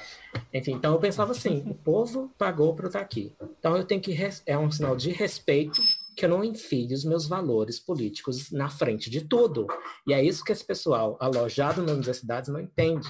Isso que eu ia te É um perguntar. desrespeito a quem paga para eles estarem ali. Tudo que eles fazem é avançar causas particulares, causas de grupos e visões de mundo que não tem uma, uma prova última, como tem, por exemplo, a, sei lá, a teoria da gravitação. E, e tanto é assim que eles, em vez de eles tentarem ficar mais próximos da objetividade da física, que é um projeto que vale, valeria a pena, mas a gente sabe que é difícil mesmo nas sociais, o que, que eles fazem? Eles atacam o valor da objetividade, atacam o valor da imparcialidade, cometem a falácia do nirvana, se não é perfeito, não vale a pena tentar. Vem com esse papinho furado do Paulo Freire, de que é, não existe imparcial, é, é, não existe imparcialidade, ou você está do lado do oprimido ou não está. Mas e qual a diferença disso aí para a retórica da ditadura Brasil ame ou deixe? Para mim não tem diferença nenhuma. É a mesma binariedade ridícula, estúpida de gente apaixonada pelos, pela militância, que é isso que Sim. o Paulo Freire é. Sim. Ele não é exemplo de, de educação, coisa nenhuma. Sim. Não, mas é uma, uma das coisas que o, o Olavo fala muito, e os alunos dele também estão propagando e botando na prática, essa questão que você falou sobre ter alternativas em questão de jornal, revista. Então tem, tem algumas iniciativas rolando aí, mas é muito, é muito incipiente ainda. Mas assim, deixando um pouco o movimento conservador de lado, o, quem eu acho que faz um bom trabalho é o movimento libertário, né? Porque ele foca muito em estudo ali da questão dos, dos livros do Rothbard, do Hopkins, mas em divulgação das ideias libertárias, e é isso que eu acho que falta um pouco. E, Ô, Rodrigo, você é melhor do que tá o Olavo de Carvalho, na boa. O Olavo de Carvalho não dá, cara. O cara falou uma verdade só porque ele falou é mentira, pô? Não tem Como é jornal. é? Quebrado. A verdade é que não tem jornal conservador no Brasil, não tem televisão, não tem nada, e precisa ter. Pra você ter um contraponto. Já que é impossível se livrar dos vieses, caso as pessoas acreditem nisso, e eu realmente acredito que não tem como, as suas opiniões são baseadas no que você acredita. Se você vai fazer, vai, vai sair da objetividade para dar opinião sobre alguma coisa, que é o que muitos jornais fazem. Eu não sei se esse é o papel da mídia, que a única mídia que eu conheço é assim, que é pegar um fato e dar uma opinião em cima. Enfim, eu Mas acho é que você tem mostra sobre isso. É uma escolha Não, consciente que tem que ser feita. Igual Não, eu falei sim. com- sobre o meu vídeo. Eu, eu escolhi tratar dos fatos como estavam publicados. Com Sim. revistas, revistas populares, com boas amostras. Não falei de estudos com amostra pequena demais, que eu sei que tem esse problema também. Mesmo estando publicado, não quer dizer que é verdade. Claro. Então, é, é uma escolha consciente e mais trabalhosa. É, é esse outro aspecto. Porque é muito fácil você falar algo para agradar a própria tribo. Sim. Tem gente que, cuja fama e cuja fortuna é só isso. Eu, eu penso, eu poderia também, talvez, sei lá. Eu não acho que eu sou destituído de carisma, mas eu não me respeitaria se eu alcançasse fama e fortuna fazendo isso. No meu leito de morte, eu ia pensar, valeu a pena? Eu não ia pensar que valeu a pena. Mas qual que é o diferencial, então, que você, entre você e a turma que adere à patota? Assim, é uma questão de caráter mesmo? É algo que, tipo, já vem de dentro? É algo que, sei lá, que você moldou teu caráter na tua criação? O que, que você acha que... Porque tem- a maioria das pessoas segue esse caminho, é o outro caminho, né? De agradar o grupo, falar o que tem que ser falado para ter ou grana, ou respeito, subir na hierarquia do grupo, como você já falou antes. O que que diferencia? Olha, eu não, eu não quero ficar falando que eu sou melhor do que ninguém, mas é, é, é, é, é aquele, é uma questão de tá de acordo ou não tá de acordo, que vale a pena tentar, né? É só isso. Vale a pena tentar ser, ser imparcial? Vale a pena tentar ser objetivo? Então vamos tentar, né? Vamos tentar. Então, é, às vezes eu erro no tom, o jeito que eu falo, olha só que ridículo e enviesado esse negócio. Tá, se eu falasse de outro jeito, talvez ouviriam, mas o que eu penso? Ah, provavelmente não vão ouvir de qualquer forma, então vamos zoar, que pelo menos eu me divirto fazendo isso. Então, então sabe, tem que ter Mas uma a minha- decisão consciente e um acordo de, é, eu vou fazer isso da melhor, assim como o Ashlo provavelmente fez coisas aí do coronavírus, que ele, não sei, eu não acompanho o trabalho dele tanto, mas que ele decidiu, não, isso aqui eu vou olhar com calma. Agora, só para voltar na questão dos vieses, na que, a gente já está nela, né? É, quando as autoridades da saúde lá nos Estados Unidos fazem um abaixo assinado apoiando os protestos de rua progressistas, Eu ia eu ia falar Black sobre Lives isso. Matter. Aí, como o povo vê, né? O povão, ah, essas autoridades são só emissários dessa tribo política. Com eu sou certeza. contra essa tribo política, então eu sou contra esse pessoal. Eu sou contra as Com universidades, certeza. eu sou contra a ciência, eu sou contra isso, eu sou contra aquilo. Porque eles estão se pondo nessa posição a fazerem esses abaixo-assinados ridículos. Aliás, desde quando cientista fica com um abaixo-assinado por aí? Essa, essa, o próprio ato de fazer um abaixo-assinado é político, com, com eficácia duvidável. É, então, é, não, não, já não é. Eu lembro do Einstein, que teve uma, a- um abaixo-assinado, ou uma coisa assim, um livro com a capa 100 ou mil cientistas contra Einstein. Aí Einstein respondeu, diz a anedota, se eu estou errado, bastava um. É, É. Faz não, não precisava de abaixo-assinado, coisa nenhuma. Então, no momento eles falam, não é para sair de casa, é para usar máscara, é para isso, é para aquilo. E no outro fala, não, beleza, sair, derruba as estátuas, tá de boa. Coronavírus nem Sim. vai ligar. Coronavírus é progressista agora. Sim. Não, então, aí, invoca, aí invoca essa falácia do, do consenso científico, que é algo que eu sempre fui muito cético, até por ser da turma do chapéu de alumínio, que a maioria pode estar errada, cara. Eu nunca te considero essa possibilidade, entendeu? E, e nesse caso aí, provavelmente a maioria está errada, porque estão claramente fazendo proselitismo ideológico. Então, assim, eu, eu ouvi, uma- eu algumas pessoas fazendo uma crítica sobre a questão de adoção do lockdown, que também foi precipitado e com falta de evidência de- da, da efetividade. O que, que você acha disso? Você acha que Olha, eu não me considero versado no assunto, mas eu estava observando o caso da Suécia. É, O pessoal que eu sigo, é, da gringa aí, é, começaram a mostrar uns números lá, parece que não deu muito certo para a Suécia, não. Tendo a pensar que o lockdown funciona, mas é aquela coisa, funciona só- porque Não, mas eu- de saúde. Só um né? comentário aqui. Não, então, mas a minha pergunta aqui. não era nem funciona e não funciona, tá, gente? Mas vai, continue aí, Jack, foi mal. É, só para diferenciar aqui, porque eu acho que às vezes há um- um- uma definição do. O que, que você está chamando de lockdown, Rodrigo? Porque está falando qualquer tipo de isolamento social. Não, você tá lockdown, lockdown econômico. lockdown, lockdown. Fecha todo mundo em casa, não, para a atividade econômica e tranca todo mundo em casa para No. Brasil, Rio de Janeiro teve lockdown. Eu não sei, eu não tô aí, você vai poder me falar melhor. Mas Entendeu? fechou. Porque É porque assim, cara, pra mim, é, meteu é, soldando porta de loja pra não abrir, entendeu? Esse nível de violação de direito fundamental, que deveria ser fundamental das pessoas, é uma parada que pra mim ela, é- ela é, ela é muito cara, assim, pra mim. entendeu? Então, assim, a minha pergunta é o seguinte, cara. Pra você tomar uma decisão absurda dessa, que pra, beirou atos ditatoriais autoritários, cara, em nome de um consenso científico em cima de algo que não tinha tanto estudo assim, até porque, como vocês falaram, esses modelos preditivos eles são, são difíceis de acertar e tudo mais. Não, o, o, o- a, a questão, só- ah, desculpa te interromper, mas a questão Não, é a seguinte: a, a questão em relação a, a é, lockdown, não, tipo, a gente tem uma coisa, Beni, você pode depois comentar se você concorda ou não, né? uma coisa chamada plausibilidade extrema, né? Então, por exemplo, o coronavírus é uma doença infecciosa. Sim. Então, ele transmite com contato. Eu não estou Sim. entrando na questão do lockdown da sua definição. Mas Sim. se o isolamento social era eficaz, antes de a gente testar para o coronavírus, a gente tinha pouca dúvida. A probabilidade antes do teste, a probabilidade pré-teste era muito alta. Porque se a gente isolasse as pessoas em casa, as pessoas se comportassem em casa, a gente ia miti- mi- pelo menos mitigar o vírus, né? Ou até, desejado, suprimir o vírus, né? Abaixar o, o, o número reprodutivo básico lá, R, R0, para baixo de 1, entendeu? E nenhuma pessoa pode infectar uma outra. Esse seria o nosso objetivo com isso, né? Então, assim, só para tomar cuidado com isso, porque isso já existia. A gente não precisava de evidência no coronavírus, a gente já tinha evidência em outras. E, além disso, talvez se a gente esperasse para o coronavírus uma evidência do coronavírus, poderia ser tarde demais. Seriam vídeos em jogo, entendeu? E isso, na, na parte médica, gerou alguns discursos, porque teve um cara que é famoso, que argumentou isso, que a gente não tinha evidência suficiente para poder tomar medidas um pouco mais enérgicas, né? O nome dele é John Ioannidis, é, ele é da Universidade de Stanford e tal. É, só que de- logo um pouco tempo depois, eles fez uns artigos, né? Ele era um cara, o John Ioannidis, só para entrar um pouco na polêmica, né? É, que sempre foi muito crítico de método de pesquisa. Ele tem um dos artigos dele mais citados, que o título traduzido é porque a maioria dos resultados de pesquisa são falsos, porque a maioria dos resultados de pesquisa é falso, é, mostrando que as pessoas publicam com amostras pequenas, com temas que estão em voga no momento, entendeu? Generalizam, tomam conclusões é, é, onde seus dados não permitem, e aí ele vai e publica um artigo onde todo mundo, quase todo mundo, os pares dele, criticaram demasiado os métodos dele, entendeu? E ele aparece na Fox News já dizendo que o artigo dele era evidência, entendeu? Você viu um pouco do padrão de ouro, né? Uma coisa é você falar assim, nossa, a gente não tem as melhores evidências para tomar tal decisão. Aí eu publico um artigo ruim, que é criticado pelos meus pares, e eu já chego e falo, eu encho meu peito para falar do tipo, nossa, a gente já tem evidência sobre isso. Entendeu como é que tem um pouco do padrão ouro? Não, sim, sim. Mas esse- tudo bem. Esse cara realmente foi o que ensinou, porque foi a matéria que eu li que me colocou isso em dúvida. Do tipo assim, cara, a eficácia, a eficácia do do lockdown em si, não só na questão de reduzir a transmissão do vírus, mas do impacto para a sociedade que aquilo teria, do impacto que, que é você ter, por exemplo, essa quebra de garantia fundamental das pessoas poderem ir e vir e tudo mais. Tipo assim, é- isso tudo foi feito em nome de um consenso, consenso científico, dizer. Pelo menos é assim que chega para a população.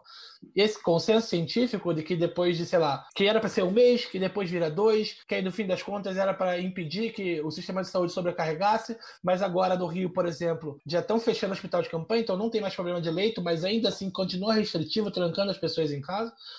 Esse, o tipo de mensagem que passa para a pessoa normal é que, assim, cara, existe um grupo de pessoas que tem um, uma autoridade científica em conluio com governantes que tem o poder de me trancar em casa em nome de, sei lá, qualquer coisa eu, eu, assim, eu acredito que vocês veem dessa maneira. Eu vejo, eu vejo um pouco mais, assim, do tipo, é, na, na ignorância no bom sentido, né? Eu, eu, tipo assim, isso lembra até a questão das máscaras da OMS, né? Quando começou a pandemia, a OMS falou que é, é, máscaras não servia para nada, que não tinha evidência. E, de fato, até o JAMA publicou isso, né? O Journal of Medical Association. Isso, isso significa o quê? Significa, bom, bom bobear não tinha evidência mesmo, né? Mas é aquela velha frase do Carl Sagan, né? A ausência de evidência não é igual a evidência de ausência, né? Mas a então, história da máscara não era para evitar o desabastecimento de máscara? Também, também. Mas, não, mas assim, aí a OMS a... já mete uma questão, eu, vou, eu diria até ideológica, né? porque é desacreditar na capacidade do mercado de resolver o problema da, da, da, da alta demanda. Tudo, tudo, bem, mas assim, é, é, que, que de fato a evidência foi evoluindo, que, é, que se você olhar para trás e você quiser dizer, olha, a OMS cometeu um erro, beleza, ela cometeu um erro, mas talvez o que ela tinha de melhor dado naquele momento, é, sim, vários, mas naquele momento era de fato que ela, pô, olha só, máscara para a população é, talvez não faça sentido ainda. Né? E você foi aprendendo, você vai aprendendo. Hoje já tem revisão da Cochrane, que mostra que máscara e distanciamento social é, são, são medidas eficazes. Aí você pode perguntar assim, né? O Eli Vieira está aqui. Nossa, se a revisão da Cochrane vale tanto quanto uma evolução? Óbvio que não. Né? Ninguém é louco o suficiente de falar isso. Evolução é estudada há anos. E talvez seja a parte científica mais bem respaldada ou, ou, ou, confirmada de toda a ciência. Entendeu? Talvez, sei lá, botando para a par com a mecânica quântica aí, né? Nada numa pandemia em seis meses vai ser tão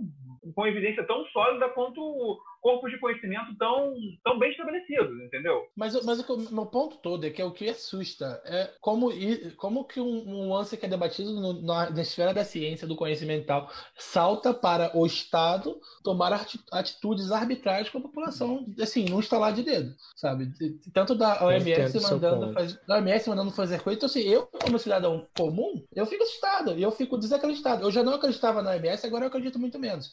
Então, você, já, como você tem uma, uma visão melhor do órgão, você fala assim, ah, eles cometeram um erro. Para mim, que já sou um cara ressabiado, já, já, já, já deixou de ser erro já. Por exemplo, e essa administração eu... tá em colui com a China para ferrar com nós. É, a impressão que eu tenho é essa. Eu sei que é, eu não concordo. E tipo assim, às vezes eu vejo é, é, de fato erros, como um recente erro de comunicação, né? A nossa pergu uma pergunta inicial que eu fiquei, como que a gente conversou, como é que a gente se torna melhores comunicadores de ciência, né? A, a, a, aquela questão da transmissão assintomática, eu acho que foi uma infelicidade danada né, da, da, pesquisadora que teve que vir no dia seguinte meio que se retratar. Eu acho que foi infelicidade, eu juro que acho que foi infelicidade. Eu acho que pesquisadores, às vezes, não é, é, se comunicam, estão é, pensando numa parte técnica ou, ou, muito pequena, entendeu? E quer dar uma resposta pontual sobre uma pergunta e não fica assim, nossa, será que em outra questão as pessoas vão entender outra coisa? Eu, eu acho que isso é falha de comunicação, entendeu?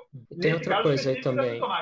É, a ciência pode te mostrar, se fizer, pode comparar, né? Que a gente não tem experimentos em larga escala, não tem, nem como fazer. E se tivesse como, provavelmente seria antiético. Então, o máximo que a gente pode fazer é na, na empiria. Pega ali, ah, a Suécia tentou isso, vamos ver se deu certo ou não. Sim, Comparações de última hora. A gente, vai, a gente vai ter um conhecimento melhor do que, que funcionou e do que, que não funcionou, né? Mas eu, eu entendo o, o ponto do Rodrigo, porque, em última instância, é uma decisão moral, não é uma decisão científica. O lockdown Sim. ou não, fazer lockdown ou não fazer lockdown. Até que ponto argumentos ah. consequencialistas podem ser usados para restringir direitos, para restringir liberdades? Isso é uma, é uma discussão filosófica, não é científica. Não, e você vê que é político quando as pessoas que estão o tempo inteiro falando nenhum direito a menos, não abre a boca para falar nada quando você está trancado em casa, cara. Uhum. Pois é. é então... a, a pauta da a modo como se, como se encaixa ou desencaixa em narrativas é preocupante também. Mas só para. Eu acho que também, falando de voltando para o conflito de visões, os progressistas tendem a apelar para consequencialismo. Então, até tem um pessoal libertário que eu acho que vai até longe demais falando mal do consequencialismo, como se fosse lixo filosófico. Um deles é o Rafael Weed, por exemplo. Eu já fiz essa crítica para até. Eu sempre é o Ideias Radicais, né? É, o Ideias Radicais. Ele acha que consequencialismo é uma besteira. Eu não sei se ele fala desse jeito, mas os seguidores dele, que se... os seguidores sempre são mais radicais que qualquer um, pessoa um, que sempre um segue. Aí os seguidores, eles, falam, eles xingam o consequencialismo, assim. É, eu achei absurdo. Uh, é curioso, assim. Nossa, brasileiro aleatório falando de uma doutrina filosófica, isso é um bom sinal para a educação. É um avanço, é um avanço. É, mas é, o consequencialismo, se não fosse por ele, algumas coisas de liberdade não teriam vindo à tona. É, como, por exemplo, um dos primeiros a falar em liberdade para os gays foi o Jeremy Bentham, que é lá dos utilitaristas, que é uma forma de consequencialismo. Ele fala Sim. qual está afetando a vida de quem dois homens transarem ou, ou terem um relacionamento amoroso. Quem mais está sendo afetado? Parece mais aqui, tá? do ponto de vista das consequências, os dois estão ficando felizes e ninguém está ficando infeliz, especialmente se não souber. É, então, é, mas o consequencialismo não resolve tudo, né? Porque se for pensar, ah, pessoa A tinha o plano de matar a pessoa B envenenada. Na última hora, ela se confundiu e trocou o veneno por açúcar. Não merece nenhuma punição? Não morreu ninguém, não tem consequência nenhuma. Mas a intenção dessa pessoa de matar não merece punição, né? Quem é Sim. são, quem é são e não é radical de consequencialismo vê o, o problema moral aí, que há um problema ainda, mesmo sem haver consequência. Então, Mas é, consequencialismo é a mesma coisa que utilitarismo? Porque. Utilitarismo é uma versão do consequencialismo. Utilidade é o aumento do, do, do, do prazer total, Ah, é, mas a, o mais aceito é a diminuição do sofrimento total. É, eles Sam acham que Harris, assim, né, um isso, né? ah, você acha que o negócio de aumentar prazer por todo mundo é muito coisa de. É igual aquele robô hedonista que eu adoro do Futurama. Tem um robô hedonista lá. adoro. É, tudo para ele é orgia e vinho, e não sei o quê. Vo- Você leu o livro do Sam Harris lá, o Paisagem Moral, do Moral Landscape? Sim, é um dos piores livros dele. Eu acho que o mais pior que esse é só o- aquele sobre mentira. É, o Sam Harris eu respeito mais essa parte aí, quando ele tenta falar de moral, tentando reduzir a ciência. Não, não, ele não é um bom filósofo nessa parte, não, na minha opinião. Mas tem, tem muito cientista querendo filosofar. E como é que funciona essas duas áreas, assim? E como diz o Daniel Dennett, que é um filósofo, não existe ciência sem filosofia, existe ciência que não teve a bagagem revistada, né? Se for passar e revistar a bagagem, tem isso. Igual esse papo aí, ah, é divulga- a gente só está fazendo divulgação científica, quando na verdade está defendendo uma tese consequencialista de que é melhor fechar tudo, é, Sim. apelando para modelos incompletos e especulativos, especulação com números, basicamente, Isso. é, e, e apelando, é, são argumentos consequencialistas para restringir direitos das pessoas. Isso, é, aí falam que é só divulgação científica? Não, você está defendendo uma tese consequencialista sobre o que é a melhor coisa a se fazer agora. Trocando em miúdos, você quer que os, você está incentivando o Estado a fazer X coisa com um montão de gente. Sim, então eu acho importante o que você falou, Rodrigo, de até que ponto é, a gente vai aceitar. Porque assim, eu não sou ANCAP, eu acho que o Estado está bem. A existência do Estado é justificada pelos argumentos do Hobbes, de que sem o Estado é pior. Agora, por isso, me- isso orienta outras coisas, tipo, tá, o que, que o Estado tem que se meter em tentar nivelar raças e, e- e gêneros, sexos e, e tentar manipular competições para ter resultados supostamente iguais para Sim. agradar progressistas? Isso não é papel robesiano do Estado, não. O papel robesiano é o policiamento, que eles querem tirar financiamento. Esse é o papel. Daí, daí o perigo enorme, né, que eles estão erodindo agora com esses protestos, um dos papéis centrais que justificam a existência do Estado, em que, em que é possível até liberais concordarem que o Estado é necessário. Cuidado com isso aí. Mas eu acho que vai, vai sair pela culatra isso aí, cara. Eu acho que o que vai acontecer nos Estados Unidos é mais gente ainda passando a ser é, portador de arma de fogo, porque nunca não existe propaganda melhor do que alguém invadindo sua propriedade, É, cara. é. E o que não falta é vídeo na internet. E eu acho também que tá assim, tipo, aumentando a atenção, não não a atenção racial, eu diria, porque eu não- eu mas assim, a, a segregação mesmo. Eu tava vendo uma matéria sobre uma dubladora branca se recusando a dublar uma personagem negra. Então, como é que vai Uhum. ficar isso? Daqui a pouco só vai poder. Brancos dublam brancos, negros dublam negros. No fim das contas, um dublador negro vai ter menos oferta de trabalho, porque tem mais personagem branco do que negro. É, é esse que é o objetivo. Ninguém pensa nessas coisas. Como é que funciona? Simpsons também fizeram isso, mudaram o dublador. Simpsons devia ter encerrado as atividades já, há muito tempo já. Virou outro programa zumbi. Uma coisa que os britânicos sabem, que os americanos não sabem, é quando terminar. Né? Termina enquanto tá bom. né? É. Não, não fica jogando pra frente. Tem muitos transformando um anos que eu não vejo Simpsons. Ah, É, não, que não presta mais. Agora. Perdeu é, relevância total. É, é, a gente tá numa época que tem mais episódios ruins dos Simpsons do que os bons. Então, se continuar assim. A Family Guy tá mesmo jeito. Eu sou um fã de desenho pra adulto, né? Exceto os pornográficos, mas eu gosto do Family E Guy. em japonês também, não?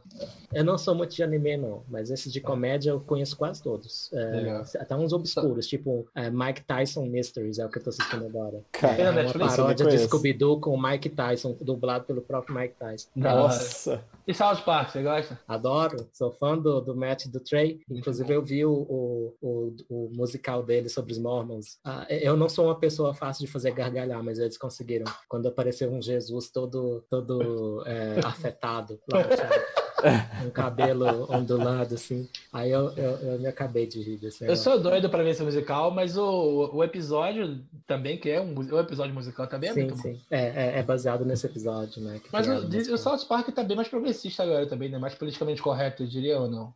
Não, não, porque eles fizeram um episódio recente falando dessa coisa de trans no esporte feminino. Hum. Eles foram bem assim, provocação a mil, como é o clássico South Park. Sim. Agora, é, o que eles fizeram foi, hum, talvez a nossa zoeira com o Al Gore não foi tão justa assim. Quando foi, porque o Al Gore, ele divulgou um modelo especulativo. Aliás, foi isso que a tem uma cientista que eu sigo, eu não vou lembrar o nome dela, ela não usa o nome dela real, é, é Austrália, a arroba dela no Twitter. E ela falou: o Ashla é o Al Gore do coronavírus. Que ele pega.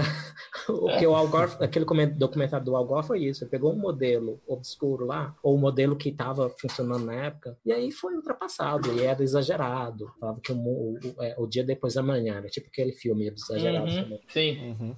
É, impactou E aí eu- o cinema, inclusive, né? A- Sim, É, o sistema é todo azeitado, cara. Uhum. Mas só, só entrando nessa questão do Al Gore, é, você duvida que aquecimento global é antropogênico?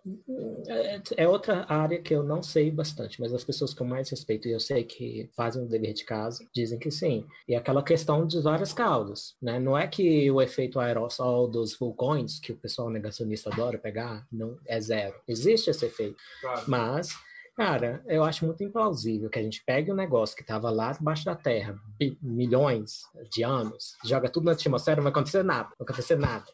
Né? Você pegar um aquário, vedar ele e botar mais ah, gás carbônico nele do que em outro, você vai ver que vai reter mais calor ali. É, então, o planeta é isso. E o Eu professor Ricardo Feliz, o que, que você acha dele? Não, eu, É o, eu, é sei, o, é o negacionista lá. eu sei que o Pirula. Cara, eu, eu, não, eu, não, eu não sou a favor nem de cancelar o cara, não, sabe? Eu também não, deixa eu falar, pô. Deixa É eu o falar. Pirula que estão falando? Não, é- não, o Pirula Não. criticou ele, o Ricardo É. Feliz. Ah, o Assim, Ricardo Feliz é aquele da USP? é, acho que é o que É. fala que tem a ver com explosão solar, É. umas coisas assim. não é consensual. É, até assim, mesmo se você for o cara mais leigo do mundo, todo mundo é leigo em alguma coisa. Sim. Aliás, na maioria. Sim. Olha as revisões. Acha um bom. é, infelizmente, o Google Scholar não é um desses, mas acha um, um bom indexador de artigos e, dá- e põe lá revisões. Por isso que eu não gosto do Google Scholar. Não dá para selecionar revisões. Que revisões são artigos sobre artigos. Algumas revisões são meta-análises, que ela pega os dados, vários artigos e reanalisa. Legal. O meu melhor trabalho em Cambridge foi esse, por isso que eu tenho um monte de citações. É, é uma reanálise, na verdade. E, então, aí que tá, começa a se ver algum consenso, tá? Então, não é porque alegam que há um consenso, que é realmente. Você, como indivíduo, pode ir lá, pega as várias revisões e vai, ah, tá indo para esse caminho aqui. Ah, e- então, assim, aprendendo uma ou duas coisas, um dia eu vou fazer um curso de como achar os consensos científicos, que não acho que demanda muita habilidade e, e, e dá para e, e fortalece esse, essa coisa que os libertários gostam, né, de autossuficiência. Sim, sim, não, isso aí vai ajudar bastante no debate público, com certeza, esse tipo de coisa.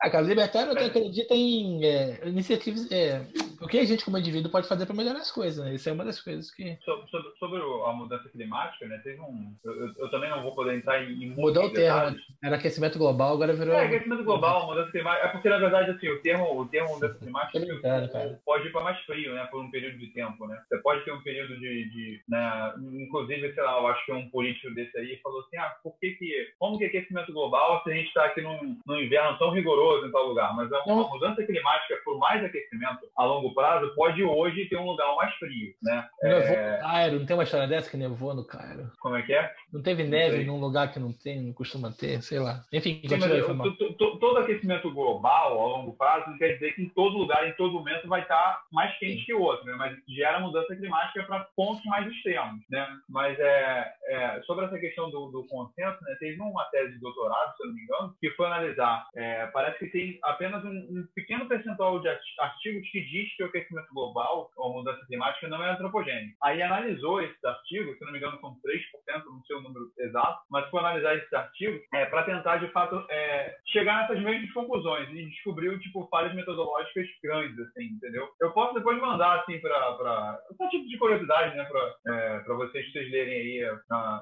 mas aí, como eu falei, não posso entrar em mais detalhes, só eu lembro, isso já tem alguns anos, se eu não me engano. Uhum, cara, é, é, porque assim, cara, ó, vou falar como aqui, cidadão médio, chapéu de alumínio, beleza? Cara, eu não tenho apego nenhum a esse, nenhuma das duas propostas, ou tese, porque não tem nada a ver com isso. Eu não sou pesquisador de nada. Eu não tenho meu, meu orgulho, meu brilho não está em jogo.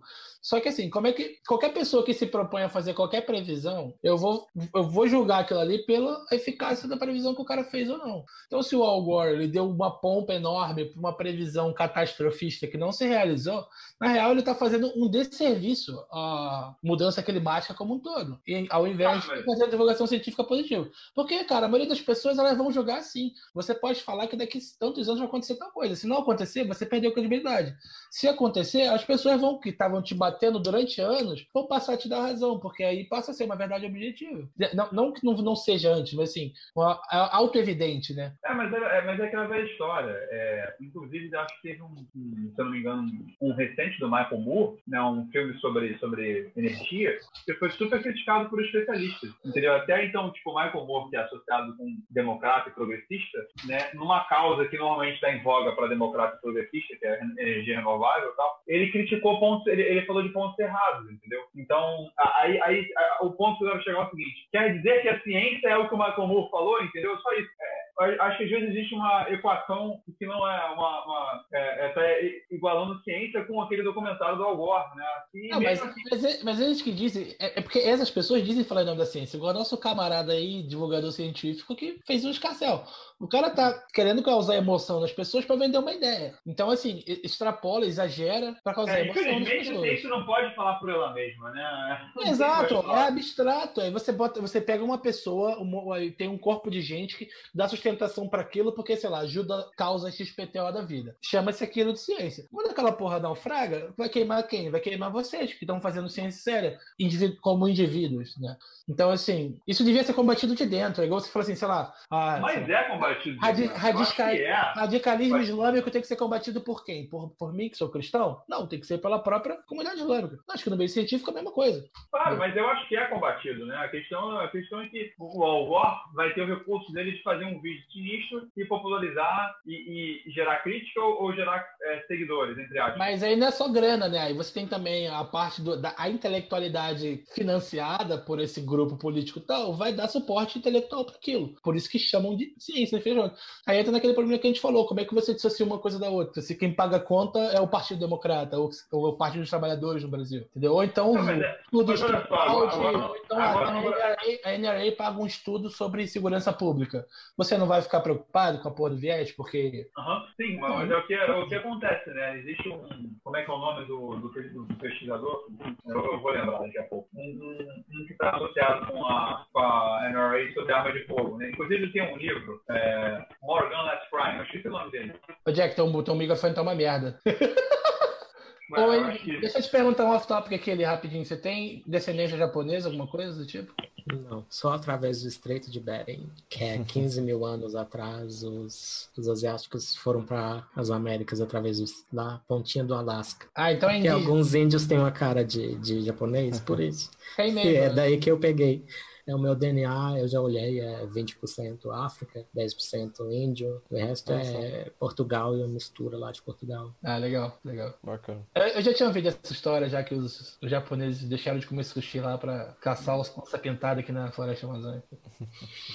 Não é japonês, é o pessoal lá da Sibéria. Ah, entendi. E ainda tem bastante siberiano com o olhinho puxado. Sim. Oi, talvez você, talvez você vai saber me explicar melhor, mas eu vi um dia, esses dias na internet, que tem uma região lá do, do da ilha ilha do Japão, acho que é no norte, que o nativo de lá era um, tipo um cara branco peludo. Não tem nada a ver com o asiático de olho puxado. Tem até um nome para esse grupo étnico, enfim. Não me lembro, eu, já li um artigo de, do século XIX, é que hoje o pessoal chamaria de racismo científico, falando pelas várias diferenças. Eles falam que tem realmente a maioria dos asiáticos do, do leste lá não são muito hirsutos, né? Não são muito peludos, mas tem as tribos, tinham as tribos mais com barba e tal, com pelo corporal. Aliás, outro, outra coisa, a Índia também tem pouco pelo corporal. É, isso é verdade. Verdade. Mas não é um sinal parentesco. Só deu uma bronzeada. Então, se ficar muito tempo exposto ao sol, ao passar do tempo vai escurecendo a cor da pele?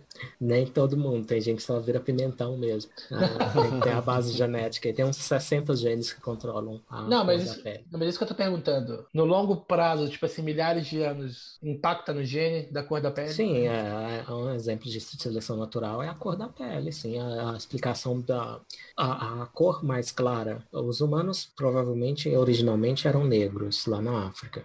E aí, quando foram para a Europa, para a Sibéria, o que acontece é que você tem pouca luz solar penetrando na pele e produz pouca vitamina D, né? E a ausência de vitamina D dá problemas nos ossos, por exemplo. Então, quem era mais escuro e tinha menos vitamina D, deixava menos descendentes, sobrevivia menos, seleção natural. Entendi. Entendi. Então, aconteceu duas vezes, na Europa e na Ásia, a cor da pele mais branca. E, claro, a cor mais negra. Na África também é uma resposta de seleção natural, a, ma a maior incidência solar, que lá é um excesso de raios UV, então você tem que se proteger com a camada de melanina. Então, Entendi. as duas coisas têm explicações de seleção natural. Sim.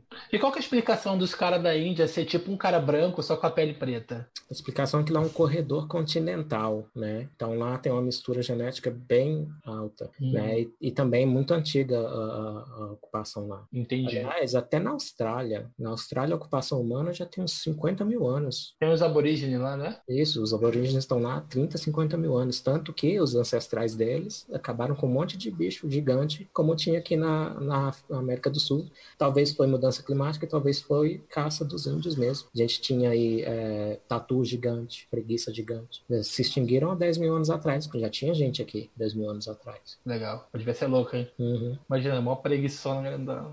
O Darwin, o Mas é Darwin fácil que de matar, né? Lentão, porra, mas fácil de matar. O E o Darwin, Darwin era- achou.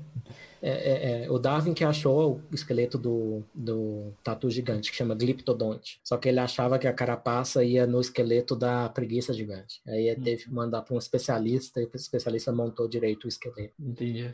Então, mas hoje em dia dizem que o Darwin era racista, né? Tem fundamento nisso? Como é que é o caso aí? Olha, é, primeira coisa que eu sempre falo é, se for, que afeta a teoria? Não, não afeta a teoria. Inclusive, se ele nunca tivesse nascido, a gente ainda tem a teoria da evolução pela seleção natural, porque teve um descobridor ao mesmo tempo que ele, que é o Alfred Russell Wallace. Ele foi em 1831, não, 31 foi quando o Darwin saiu. 1858, que os dois publicaram um conjunto. Então, a primeira publicação científica defendendo a evolução pela seleção natural é dos dois juntos. É, então, Interessante. mas é, é injusta essa acusação contra o Darwin.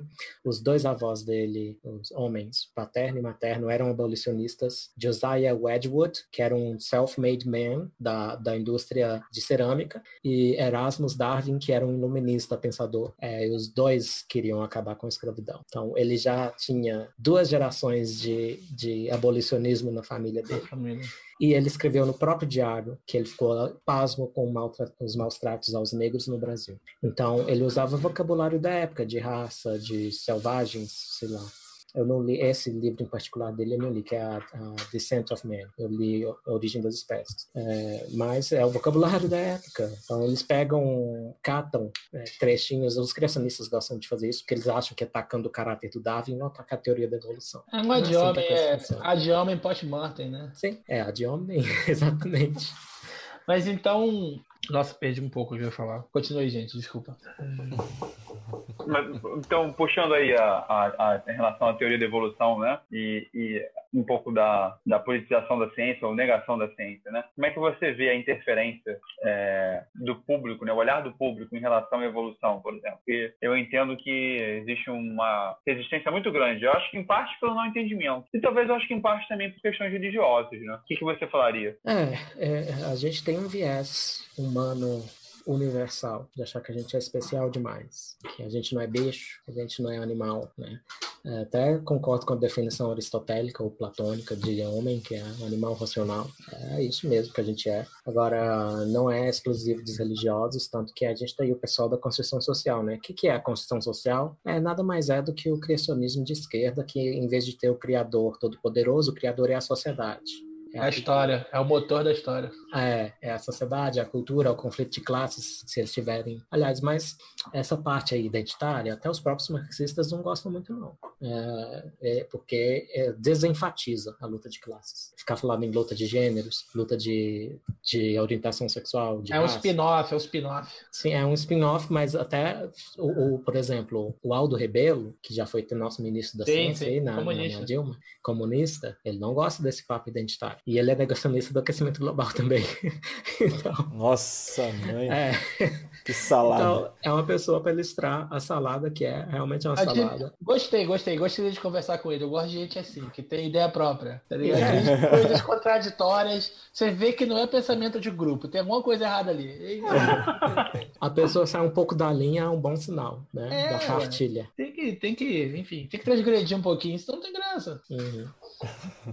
Exatamente. Não, isso também foi um dos motivos que eu achei que te convidando a ser uma conversa interessante, como tá sendo. Do tipo, que você comenta muito, né? Como é que. ah, sobre patotas e política identitária. Eu imagino que você, quando passou a ser mais liberal, passou também a ser mais atacado, né?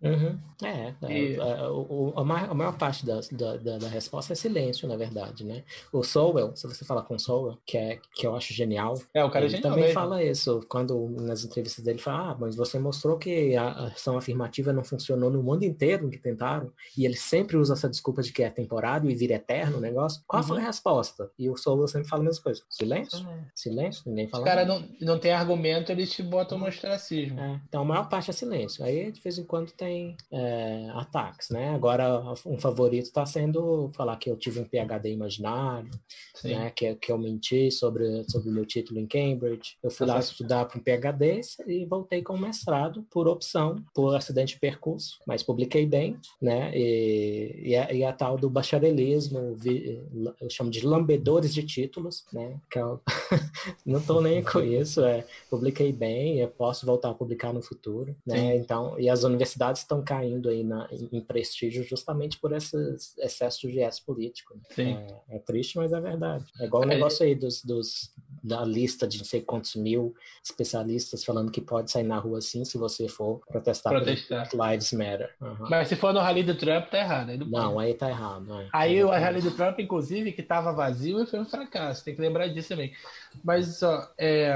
Mas olha só, nisso, vamos, mas- vamos- vamos puxar isso daí, esse, esse, esse negócio do Trump aí que você falou, que eu acho que é um bom tema em relação à, à- à politização da ciência, né? Porque o Trump, quando assumiu, ou prestes a assumir, não sei exatamente o momento, ele, ele fez uma, uma afirmação claramente anti-vacina, né? E, e o grupo, ele falou? se eu não me engano, ele falou algo do tipo: ah, as crianças recebem muita vacina ou, ou tomam vacinas demais em curto período de tempo, que é um dos argumentos negacionistas. E aí ele, bum, autismo, né? Como se tivesse alguma relação. Né? E aí agora, agora que a gente tem uma pandemia de uma doença infecciosa, né? Ele quer, ele quer é, a vacina pronta para outubro para ele se reeleger com a vacina. E assim, o que me preocupa do ponto de vista da ciência ou, ou do ponto de vista médico é que a vacina pode, se a gente não testar direito, a gente pode causar problema com a vacina. A gente já teve problema com outras vacinas, né? Com outros vírus. A vacina da dengue que está na rede privada aí, da Sanofi, ela causa problema. Ela causa problema em quem é vacinado. Se tiver contato com o vírus da dengue, por exemplo, é, pode ir pior do que o não vacinado. Nossa. Tem mais chance de. É, exatamente. Imagina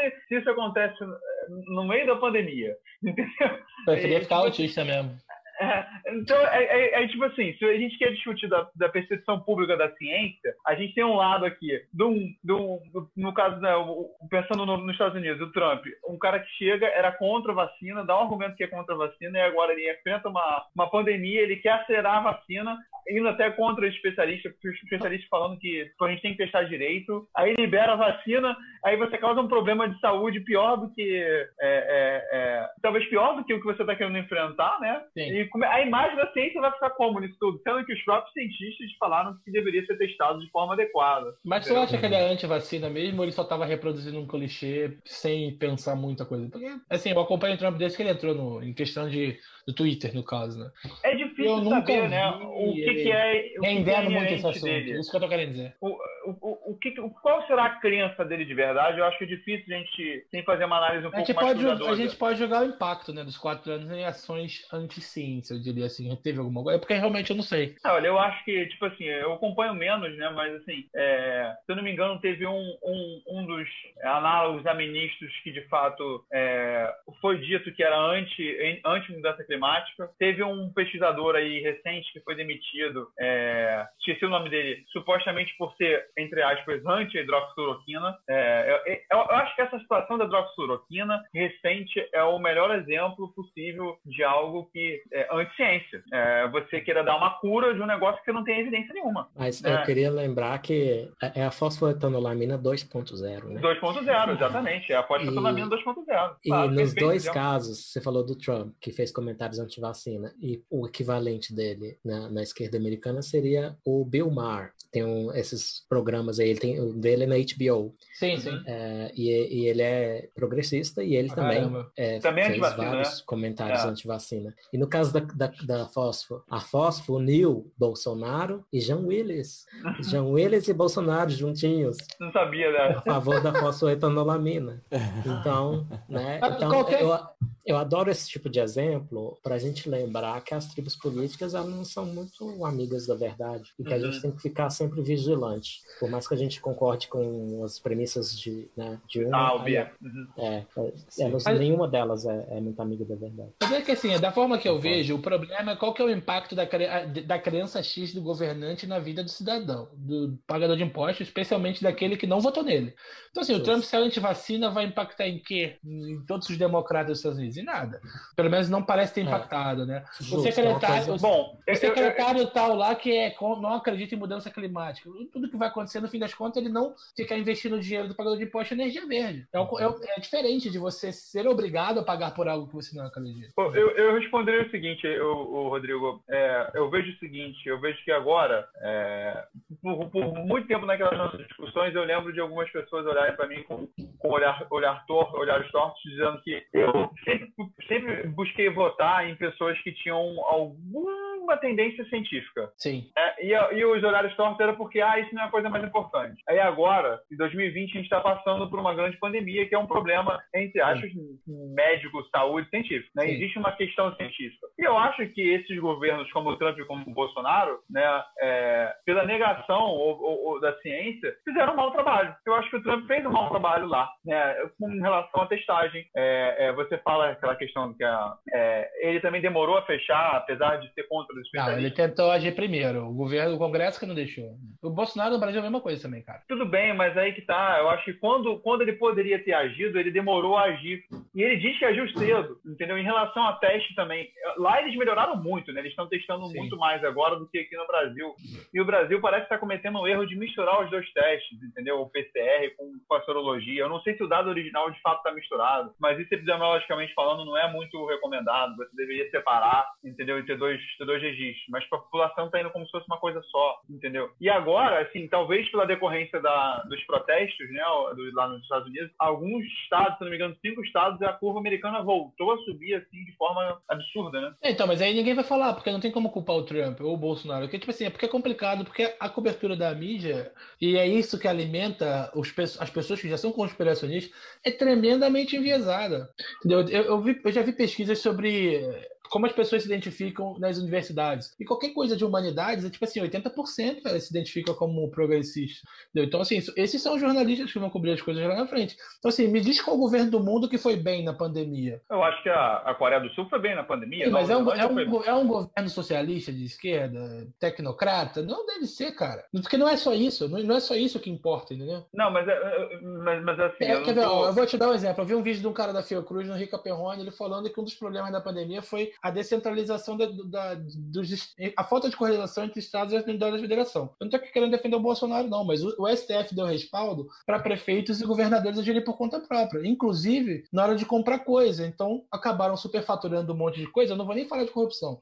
Eu falo assim: acordos coletivos você consegue comprar coisas mais baratas. Então, assim, essa tensão política, beleza, o Bolsonaro tem a parcela de culpa dele, porque ele se alimenta disso, ele ganha capital eleitoral no conflito permanente, mas assim, cara, quem está do outro lado também não é mocinho entendeu? Tipo assim, não tem como isentar o João Dória. E a mídia isenta, entendeu? O mas em tá caindo de desgraça já, mas o Dória ainda tá lá, limpinho, bonitinho. Aí eu não vou nem falar aqui de o Partido Comunista Chinês botando dinheiro em São Paulo, botando dinheiro na Band, enfim, porque o chapéu de alumínio já tá muito gasto hoje aqui. Mas o lobby do Partido Comunista Chinês na mídia americana e brasileira é uma realidade. Isso não tem mais como negar. Tem vídeo na Band, cara, é uma peça publicitária do Partido Comunista Chinês na TV aberta brasileira, cara. Isso é um absurdo. Isso é absurdo para qualquer pessoa que gosta de, de liberdade. É, é engraçado porque, a, a- se eu não me engano, foi a Band, agora eu posso estar fazendo confusão. A Band que entrevistou lá os é, dois médicos claramente pró-cloroquina, né? Inclusive, inclusive, acho que foi ontem anteontem, teve, teve aquele, aquele jornalista que organizou uma, uma live aí, tá no YouTube, um, um, um, um zoom desse da vida aí, com, com vários médicos, tudo defendendo cloroquina, azitromicina e vermectina, entendeu? E, tipo, o que é isso, senão... E, e, e- com o mesmo discurso do Bolsonaro. Mas tu acha É, que o- os médicos estão defendendo por causa do Bolsonaro? Você mesmo falou que os médicos dão tratamento e, sabe? Eu acho que é um, olha só, eu acho que é um, existe médico bolsonarista, existe. Existe, com certeza. Claro que existe. inclusive, eu acho. É, não sei o percentual. Agora, de fato, também é uma, uma realidade também que médico prescreve tratamento sem evidência. Pode ser bolsonarista ou não, entendeu? Talvez no momento agora dele ser bolsonarista, é, é, tá, tá forçado aí a ideia de prescrever sem evidência, do tipo, ah, ou, ou fazer a seleção, né, o viés da confirmação, escolher a evidência que suporte a, a. Por exemplo, eu não cheguei a ver essa conversa inteira, né, mas se tem uma evidência boa na- no coronavírus X, saiu o dexametasona, baixa dose de dexametasona, estudo recovery, ainda não foi publicado, mas de fato parece que é uma droga que salva a vida em pacientes críticos, né? Aí parece que os comentários desses médicos foi o seguinte: a gente não pode confiar num estudo clínico randomizado, a gente tem que ver a experiência de quem trata doente. Então, o que, que é isso? Sabe assim? O que que, o que para mim, tipo assim, é o eufemismo, tipo, vamos praticar medicina com base em achismo e vamos ignorar a evidência. Entendeu? E, e- e- aí, em relação a- a- ao, ao que o papo inicial da divulgação, eu acho que o público caiu de paraquedas agora no meio da pandemia e, e nesse extremo, né, da, da, da divulgação do tipo, eu concordo que a mídia teve uma, uma parcela, que a mídia usou a, a cloroquina para criticar o Bolsonaro. Tudo bem que ele, ele não é um cara, ele é um cara que é, que é criticável, né? Eu não sou muito fã dele, vocês sabem disso. É, Ah, mas a mídia usou a cloroquina como, por exemplo, um artigo do The Lancet que depois foi retirado, foi retratado. Pô, baita tiro no pé isso aí, cara. É, mas o que acontece? O, o que, que foi o tiro no pé? Foi o The Lancet ter publicado? Foi a mídia ter usado aquele artigo? A mídia deveria não falar do artigo? Ficam umas perguntas assim que você vê. Como é que você Não, vai. É, o tiro no pé pra mim é, é, pra mim é, é um viés generalizado. Porque assim, se tal coisa tá de acordo com tal visão, a revisão é menos, é menos estrita. A impressão que fica é essa, a impressão que eu tenho. Vocês podem dizer melhor. Que pra mim foi o que aconteceu nesse caso do estudo do The Lancet. Quem teve que bat- correr atrás pra ver isso aí foi o- os conservadores pró Não, cloroquina na Claro que não. Foi, foi, começaram foi a bater no dia 1. Não, não, foi estatística epidemiologista que começou a criticar o dado, porque o que acontece? O estudo eram de vários, era de vários lugares, né? Era de vários hospitais, de vários lugares. E a primeira coisa que saltou, saltou aos olhos do- do- dos pesquisadores é que a- as questões demográficas entre vários países estavam muito parecidas. Estava tudo muito pouco divergente entre vários países, né? E aí tem outras coisas. São quatro autores para 96 mil pacientes, uma coisa muito estranha, entendeu? É, da onde que vem o dado? Aí você começa a perguntar. Isso, isso é o primeiro problema em relação à divulgação científica. Que, Tipo assim, várias pessoas ficaram horrorizadas. Nossa, da onde vem esse dado? O The Lancet está de sacanagem ter publicado isso. Gente, comunidade médica, indústria médica publica coisas sem dado, aberto. Sempre, sempre foi assim. Não é a primeira vez, não vai ser a última. É, isso é algo que eu, porra, a população comum com certeza não sabe. Não sabe, exatamente. E Ficaram Até horrorizadas, né? Do tipo, ah, meu Deus, o dado, como é que o The Lancet não checou o dado? Não, não, não. Ou, Às vezes o, pri- o primeiro autor não tem acesso ao dado. É, é nesse nível a pesquisa médica. Como, como é que pode o cara que botou o nome no paper, é famoso pelo paper, pela situação, não ter acesso ao dado que ele diz que escreveu? É uma coisa de louco, mas acontece. É aquilo que ele falou. Tem conspirações que são verdades. Né? Essa conspiração da indústria da, da Big Pharma é uma verdade, entendeu? É, ela enviesa a pesquisa médica, torna tudo isso pro, a, a, talvez a confiança na ciência pior e tal, entendeu? Com certeza piora. Claro, com certeza. Tem gente que não precisa de nada pra desconfiar da galera, né? Tem gente que vê um Aí- aí, triângulo por é exemplo, já. Aí, aí Agora- chega uma, uma, uma questão dessa da hidroxicloroquina, que é uma droga barata, que não tem evidência e que de fato existe uma probabilidade pré-teste de baixa de funcionar. É, a hidroxicloroquina foi testada em outras viroses e não funcionou. Entendeu? Seria surpreendente se ela funcionasse aqui. Diferente Mas do deixa- antiviral. Entendeu? Você tem o remdesivir, que de fato é uma droga cara, foi inventada por ebola, não funcionou, foi testada em outras, em outras viroses também não funcionou, mas ele tinha uma probabilidade, antes de você testar, maior do que a da hidroxicloroquina. Ele é antiviral, entendeu? Mas assim, até agora não parece que ele também funcionou tão bem. A droga, mesmo que tem que virar padrão de tratamento, é a dexametasona em paciente crítico. Essa não, não tem dúvida. Mas deixa entendeu? eu dar outro ponto aqui, porque você está falando do, da galera pró. Então, assim, a, a, galera que é contra, que inclusive a mídia se encontra, provavelmente por causa do Bolsonaro e não por causa da hidroxicloroquina em si, ou se vai morrer gente ou eu acho que não estão nem aí, a questão é puramente política e narrativa, estavam alardeando como se o número de mortes fosse até aumentar por questão de ataque cardíaco. Mas poderia aumentar. O problema é o seguinte. O que está acontecendo? Não foi exagerado não. o risco de tomar a droga? O problema é o seguinte: o que, o que, o que, eu acho que aconteceu? Eu acho que aconteceu o seguinte: é, voltando àquele, àquele comentário que você falou, que eu fiz e você comentou, os médicos sempre prescreveram. Né? Mas nesse discurso, é, sempre ficou reconhecido assim: os prós, cloroquinas, sempre olharam o seguinte: não tem problema passar hidroxicloroquina, porque eu prescrevo hidroxicloroquina para A, B e C, para malária, para lúpus, artrite reumatoide, e nunca Sim. vi problema, tá? Mas a gente não está falando dessas doenças aqui, a gente está falando de uma outra doença, a gente está falando de um coronavírus. Se tá. você está postulando um efeito da droga para tratar o doente, a droga tem que interferir na doença. Se ela interferir na doença, ela pode deixar o paciente igual, pior ou melhor. Então, você não tem como saber antes de você testar. Então, você não, então você tem que testar de forma decente. É estudo clínico randomizado. Entendeu? Mas é escolha moral, cara. O que eu falei contigo aquele dia, porque se você se o médico dá a opção para cada paciente tomar ou não, não devia nem ter debate, cara. Eu discordo. Aí, aí, é. Aí, a, aí a comunidade científica debate entre ela para saber se vai continuar tentando ou não. Mas no fim das contas, cara, se o médico explica para o paciente os riscos do remédio, é uma bula, cara. E o paciente escolhe ou não, é a escolha dele, vai proibir de É, mas o problema.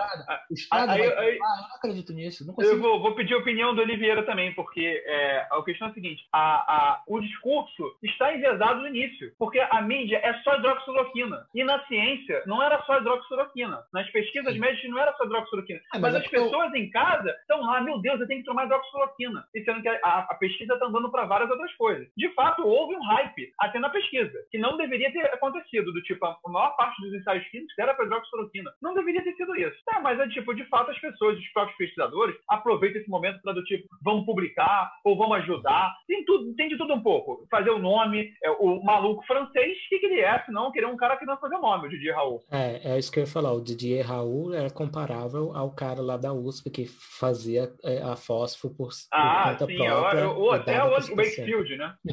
é, e, então, é, então é, é, aquela coisa que a gente está falando. Como saber que você tem um consenso científico? Eu posso mostrar, assim, o que, que você precisa saber, precisa ver. Tem que ser mais de uma revisão, né? E, aí você vai formando alguma noção do consenso científico. E, como a maioria das pessoas não sabe fazer isso, elas têm que confiar em autoridade. E, e é normal. A gente tem que confiar. O tempo todo a gente usa argumento de autoridade. Não, não tem como alguém ser lógica pura e nunca acreditar. Ah, né? Se a gente ah. sair por aí duvidando de tudo todo mundo de fala. Tudo. Aí não, não, de dá cada pra citação, a gente vamos, questionar, né? vamos questionar tudo. É que a mamãe é, Não, isso é besteira. não, não tem como viver assim. Isso, isso é, aí não é ser cético, é ser cínico, né? Exato, é, exatamente. Esse papo aí, é, ah, questione tudo. É, é, aplica. É a velha, velho problema do, do conselheiro que não aplica o conselho, né? Vive aí questionando tudo o tempo todo, ver se é, se é bom. É péssimo. Coisa de criança, é. É, então teve esse problema da autoridade. O modo como a autoridade mostrou que eu, até eu cheguei a twittar, mas assim, com reservas. Quando o DJ Raul publicou, eu falei, olha que interessante, ele falou que teve 100% de recuperação educação. Aí você pensa, é que o, o Felipe tinha falado antes, quando a, a esmola é demais, o Santos confia. Se o, o, resultado tá muito perfeitinho, eu falei, hum, mas 100%? Sério, cara? nenhum, nenhum teve complicação? Que, que remédio que a gente, nem Novalgina, você pega sem, sem cair para trás, de olhar os efeitos colaterais? Eh, por que, que a, a, a, tal da, da, da, cloroquina aí não vai dar isso? Então, primeiro sinal, né? Bandeirinha vermelha começou ali. E aí o resto foi politização, né? Aí politizaram, aí falou, não, porque a, a, a narrativa do, do, do, Trump e do Bolsonaro é, é, eles querem recuperar a economia. Bolso, o, o, Trump, muito melhor que o Bolsonaro nisso, inclusive, né? Vamos combinar. Trump tá fazendo um bom trabalho, o governo tudo. Trump. Tem tudo, né, cara? É, o É, governo Trump que- fez um bom trabalho na economia, né? não dá para negar. A- a- Até antes da pandemia, todo mundo concorda. Não, e, até, e até assim, de certa maneira, até em relação à pandemia, né? Eu acho que pelo menos eles conseguiram lá, tem o Antônio Fauci lá, que é um especialista, né? Que é um cara que tem um conhecimento. E por mais que talvez eu dê algum. Até a própria imprensa lá chegou a perguntar assim pro Fauci, como é que é você e o Trump, essa relação em relação ao Trump, né? Porque teve aquele, aquele, aquele vídeo do Trump que ele falou de desinfetante e tal, que foi aquela, aquela comoção. Os caras querem forçar uma crise, cara. Quer colocar o cara numa que- situação de insubordinação. Tá, sabe? É, mas mesmo assim. Mas eu acho que é uma coisa que gera pergunta, Henrique. que O cara é um cientista de ponta. Cara, né? E ele tem que. depois, é, depois de 40 dias sem ministro da saúde, a gente vê que o, o- o Bolsonaro, como pessoa, é bem diferente do Trump. Bolsonaro é um cara mais turrão, mais cabeça dura. Ridículo, né, cara? O, o- o Trump é mais, mais maleável. né? Ele, ele ouve mais os conselheiros. O Bolsonaro sai demitindo todo mundo que discorda dele. E alguém tem surpreso com a nossa cultura? É, me- me- Milico não. A gente estava falando isso aqui antes da gente entrar ao vivo. Da cultura Sim. brasileira da carteirada. Sim. Então, é, é- Eu acho que o Bolsonaro tá com uma crise de confiança muito forte no governo também. Eu acho que ele não Sim, sabe. Principalmente depois do, do, tá né, do. Moro, né? Depois do Moro, depois daquilo tudo, né? É, eu não vou entrar muito nessas questões, mas é, só Mas tudo isso impacta. Comparar. O timing é muito ruim, né, pra tudo. É, Tipo, é. Imagina você, você ter que nomear alguém e você sempre ficar na dúvida do tipo, se eu pegar um cara muito gabaritado, provavelmente é uma pessoa que eu me odeia pelas costas, mas eu tenho que agradar a Câmara, eu tenho que agradar a ala militar do governo. Política é uma merda, cara. Por isso que o Estado é fadado para dar errado. É, o maior culpado pelos políticos não falarem a verdade são os eleitores, sem dúvida. Ah. Sem dúvida, os eleitores não querem que ele seja diferente. Mas o Trump e o Bolsonaro são um fenômeno interessante, porque é, eles são um sinal de falha do marketing político, que o pessoal cansou do papinho é, Esquerda. Pasteurizado, Eu nem É, esquerda, não. Estética É, ao é. máximo. pré-mastigado, né? Então vem um cara, nossa, aquele cara fala o que ele pensa, eu vou votar nele. É, os dois, o mesmo fenômeno, eu acho. É fibra, é fibra moral também, cara. As pessoas estão cansadas de ver gente, esse- aquele político Pronto, né? Eu vou, não, eu vou né? falar pau mole aqui para ver se vocês conseguem entender. Que é meio assim, não tem firme sobre nada, entendeu? Quer agradar todo mundo. No Brasil tem muito. Eu, eu Mas acho que foi isso que ele Ah. falou, o discurso é o pronto, PSDB. pasteurizado. Uhum. Não, é porque é que você falou esquerda, Jack. Eu acho que não tem. Porque, por exemplo, o Lula, se o Lula viesse candidato, ele ia fazer muito mais voto que geral. Porque ele ia falar as, as boquerrotices dele lá e ele conseguir se comunicar como cidadão comum. Que a É. maioria dos políticos brasileiros não consegue. Mas eu sabe? acho que o Lula, o Lula, é, ele tem um pouco do componente que o Bolsonaro teve, né? A questão da, da, da figura dele, né? Eu acho que Sim. Tem que conseguir dialogar com pessoa normal, cara. E quando a gente, quando a gente tava falando da, da separação da o Beautiful People acadêmico e os- o seu João, pedreiro, Dona Rosa, costureira, mano, tem uma separação muito grande. Tem. E os políticos estão mais pra lá do que pra cá. Menos o Bolsonaro. O Bolsonaro tá mais aqui. E ele capitalizou em cima disso. Também teve a questão de. É, eu acho que o Bolsonaro orgânica do movimento da, da galera fazendo meme, tudo isso teve impacto, tanto na eleição do Trump quanto do Bolsonaro, e também no fato de que a esquerda não consegue fazer meme porque ela não consegue fazer graça com nada mais. Então eu acho que tudo isso teve. É, mas é um fato, né? Tem- os americanos falam muito isso, né? Left, the left can meme, né? Vai zoar o quê? Vai zoar, ah lá, o, o Porta dos Fundos vai zoar assim, ah, o Jesus é gay, os crentes vai ficar um pouco puto, vida segue. Aí ele falou, não sei, fez piada gordofóbica, tira o vídeo do ar. Pô, tá, tá na cara quem são os novos carolas. E, porra, os- as pessoas normais não gostam disso, cara. Entendeu? Então, assim, boa sorte explicando pra eles que chamar, sei lá, o próprio Felipe Neto fez uma postagem ontem zoando ele próprio falando que ele engordou e tinha gente cancelando ele. Você não pode falar se zoar que você engordou. Cara, como assim, velho? Boa sorte explicando pras pessoas normais que é isso aí que é legal. Que o mundo, o Brasil tem que ser assim. Mano, não vai rolar, foi mal. Não vai rolar. A tal do exibicionismo moral, exibicionismo moral, que o pessoal também chama de sinalização de virtude. É, É, repugnante. Para todo mundo que está assistindo é repugnante. Só para quem tá na mesma subtribo que, que Sim. talvez funcione, nem sei. Eu não consigo entender, não, cara. Deve ser muito triste ser uma pessoa que, enfim, que vive. Aliás, é, é, agora que emergiu é, o progressismo identitário e tal, nem todo progressismo era identitário antes, mas aí está sendo invadido, né? Tá, tal, mal sobra algum progressista que não é identitário. E é, nessa onda aí, aí ficaram também é, emergindo até a própria tal da direita, pegando Lula falando que é, Pelotas é o polo exportador de viado. É, exportador de viado. Isso é, é, parte do segredo do Lula, porque é, o povo, olha, não é que não é uma conspiração do povo homofóbico concordando com política homofóbica. É a mesma questão do Bolsonaro. Esse cara fala o que ele pensa. Eu não falaria isso, mas ele falou é que ele tá brincando também. É humor, cadê o humor, né? Aí o Lula fez uma Sim. piada falando de, de Pelotas. O Trump Isso... faz piada também, zoou, é. ensinou que o pinto do cara era pequeno por causa do tamanho da mão. Deu. Aí a uhum. mídia fica, ai que absurdo, ele falou do pinto do cara, e todo mundo em casa dando risada, pô, esse Trump é foda. É, é, exatamente. Inclusive, eu acho que um dos jeitos aí, é, hoje mesmo eu estava vendo um cientista que foi demitido, Bo Weingard, porque ele publicou um artigo muito bom, falando a, a evolução não para aqui, é, ela também funciona daqui para cá, que é para falar se tem diferenças de grupos humanos, de grupos humanos não só na pele, mas também no comportamento. Tá? É, é, tem, tem ou não tem? Vamos investigar. Mas aí o progressismo que domina as universidades censura esse tipo de pesquisa, ostraciza e os próprios pesquisadores fazem autocensura para não serem cancelados. Aí ele foi cancelado, ele foi demitido na universidade dele. Nossa. E ele estava falando, é, argumentar não está funcionando, o que, que a gente pode fazer? Aí eu falei, cara, o conselho do Thomas Jefferson, falei para ele, ele até curtiu aqui. O conselho do Thomas Jefferson era qual? As ideias que não fazem sentido, a gente ridiculariza. A gente argumentar não é o bastante. É bom argumentar, é. É importante Sim. ser racional e tal. Mas, cara, para mostrar que eles não mandam na gente, a gente tem que zoar com a cara deles. Sim. É assim. Eles quem? Esses progressistas identitários. Sim. Não, não ele a chacota tá sobrando só para os millennials revoltados com esse tipo de coisa, que não são acadêmicos, não são são nada. Então, se você tiver os intelectuais que estão também incomodados com isso para engrossar a fileira, para fazer graça com aquela ideia de forma até mais elaborada, acho que a gente tem mais chance de conseguir sair desse novo obscurantismo, né? Porque para mim isso é outra forma de obscurantismo. Mas, mas aí, sobre essa parte que você falou da né, evolução do cérebro, né? Existe uma linha aí que é a psicologia evolucionária, que ela é um pouco criticada, assim, do tipo, é, eu acho que existe a crítica exagerada que parece querer negar o efeito evolutivo, né, evolucionário no cérebro. Uhum. Isso aí é, é óbvio que, como conceito, a disciplina é válida, mas também, como é que você é, é, tem evidências confirmatórias de que tal, tal traço evoluiu, né, e não apenas uma história? Então, esse foi um argumento até que o Jerry Cohn já,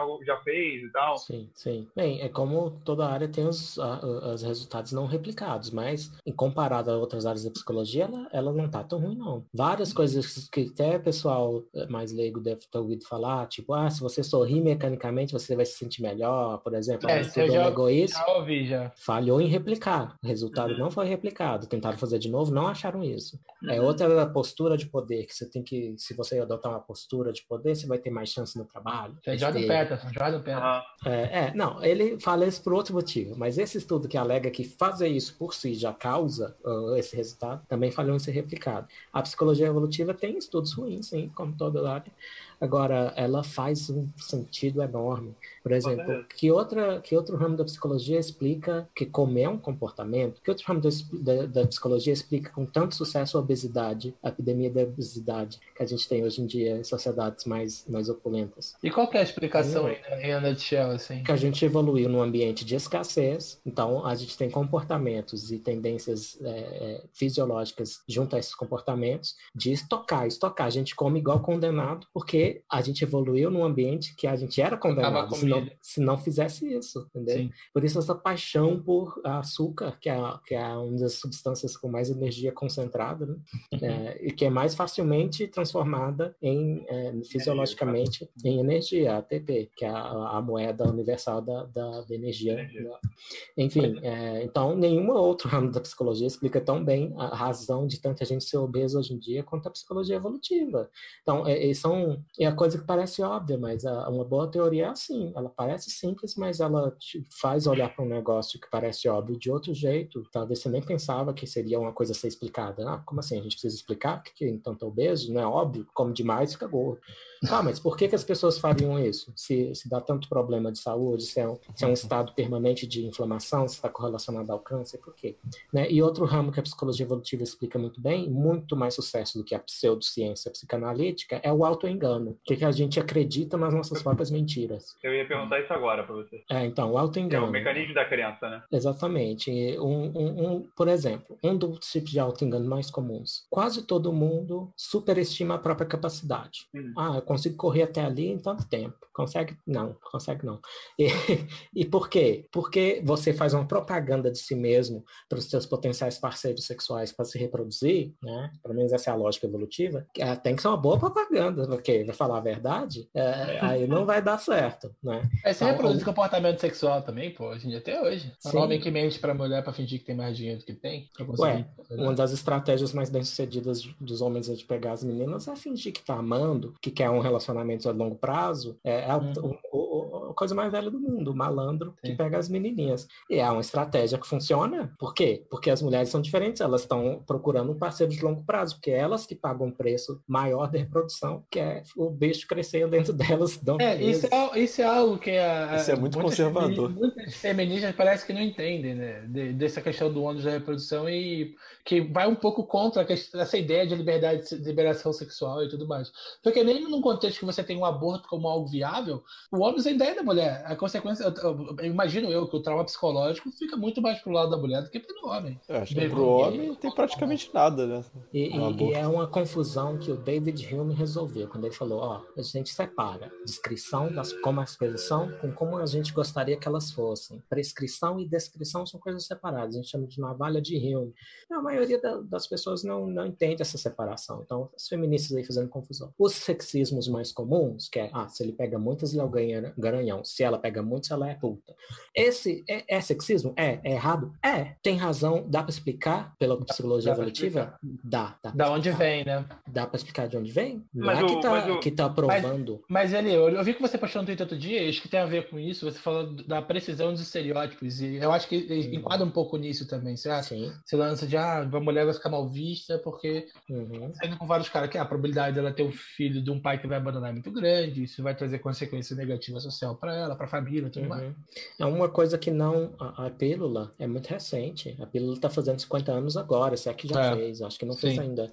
A pílula, ela revolucionou. O Jordan Peterson gosta muito de falar nisso. E a gente nem sabe como ela revolucionou. É Mas esse é um, é, uma dessas demandas sobre as mulheres, ela é antiquada por isso, que ela não está atualizada para um mundo em que o risco de engravidar não é tão grande assim quanto era no passado, Sim. do sexo casual. Por isso a desaprovação moral. É, mas, mesmo assim, mesmo assim, as meninas, as mulheres, pagam um preço maior emocional pelo sexo casual. Não estou falando que é todas e todos, Não, mas tem a um, média, um impacto do Os- anticoncepcional É. também. o sexo casual faz elas mais infelizes do que os homens. Hum, entendi. Tá. É, não é todas. Eu Ah, é? conhe- eu tenho amigas que juram que adoram e que. Mas tem, estu mas tem estudos É, eu isso, tem percebendo estudos? isso. É porque eu também percebo isso, também parece pra mim, eu, eu consigo imaginar N motivos, inclusive Tem até estudo sim. do tipo, a Elas- mulher fica, quando ela fica, se ela ficar mais velha e resolver entrar no relacionamento e resolver ter filho, ela tá em prejuízo do que um cara, por exemplo, que aos 40 agora resolve que quer ter Uhum. filho e pega uma mulher mais nova.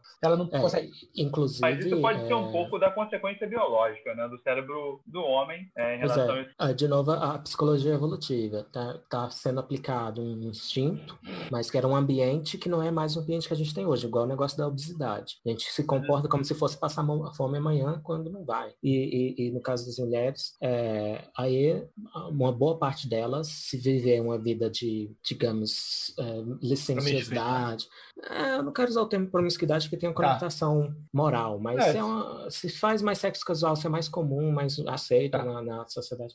É, é, os estudos que eu vi é que a diferença é, para os homens é ótimo, para as mulheres nem tanto. Sim. Elas não ficam tão felizes com esse tipo de, de, de ambiente cultural. E, e- e isso não é só sobre sexo, ah, também tem estudos com a felicidade geral das mulheres. Eu ia falar sobre isso agora, que decresceu né, ao longo do tempo. Sim, quanto mais subiu na liberdade, a liberdade dela subiu, e a felicidade nem tanto. Caiu. É, não sei se Mas- chegou a cair, mas não subiu junto. Isso será que não tem É. muito a ver com, com essa questão que você falou de ainda ter pouca, pouco tempo de adaptação a essas Sim. liberdades e ela ainda assim a, a mulher ainda É uma não coisa recente, né? é, não assimilou ainda muito bem e pode até estar assimilando como uma coisa negativa. Com certeza, a gente Eu não- acho que tem muito a ver com o mercado também. Eu acho que a oferta de trabalho que as mulheres trouxe- trouxeram para o mercado reduziu o valor da mão de obra para todo mundo. E, e o mercado ainda está se adaptando a isso.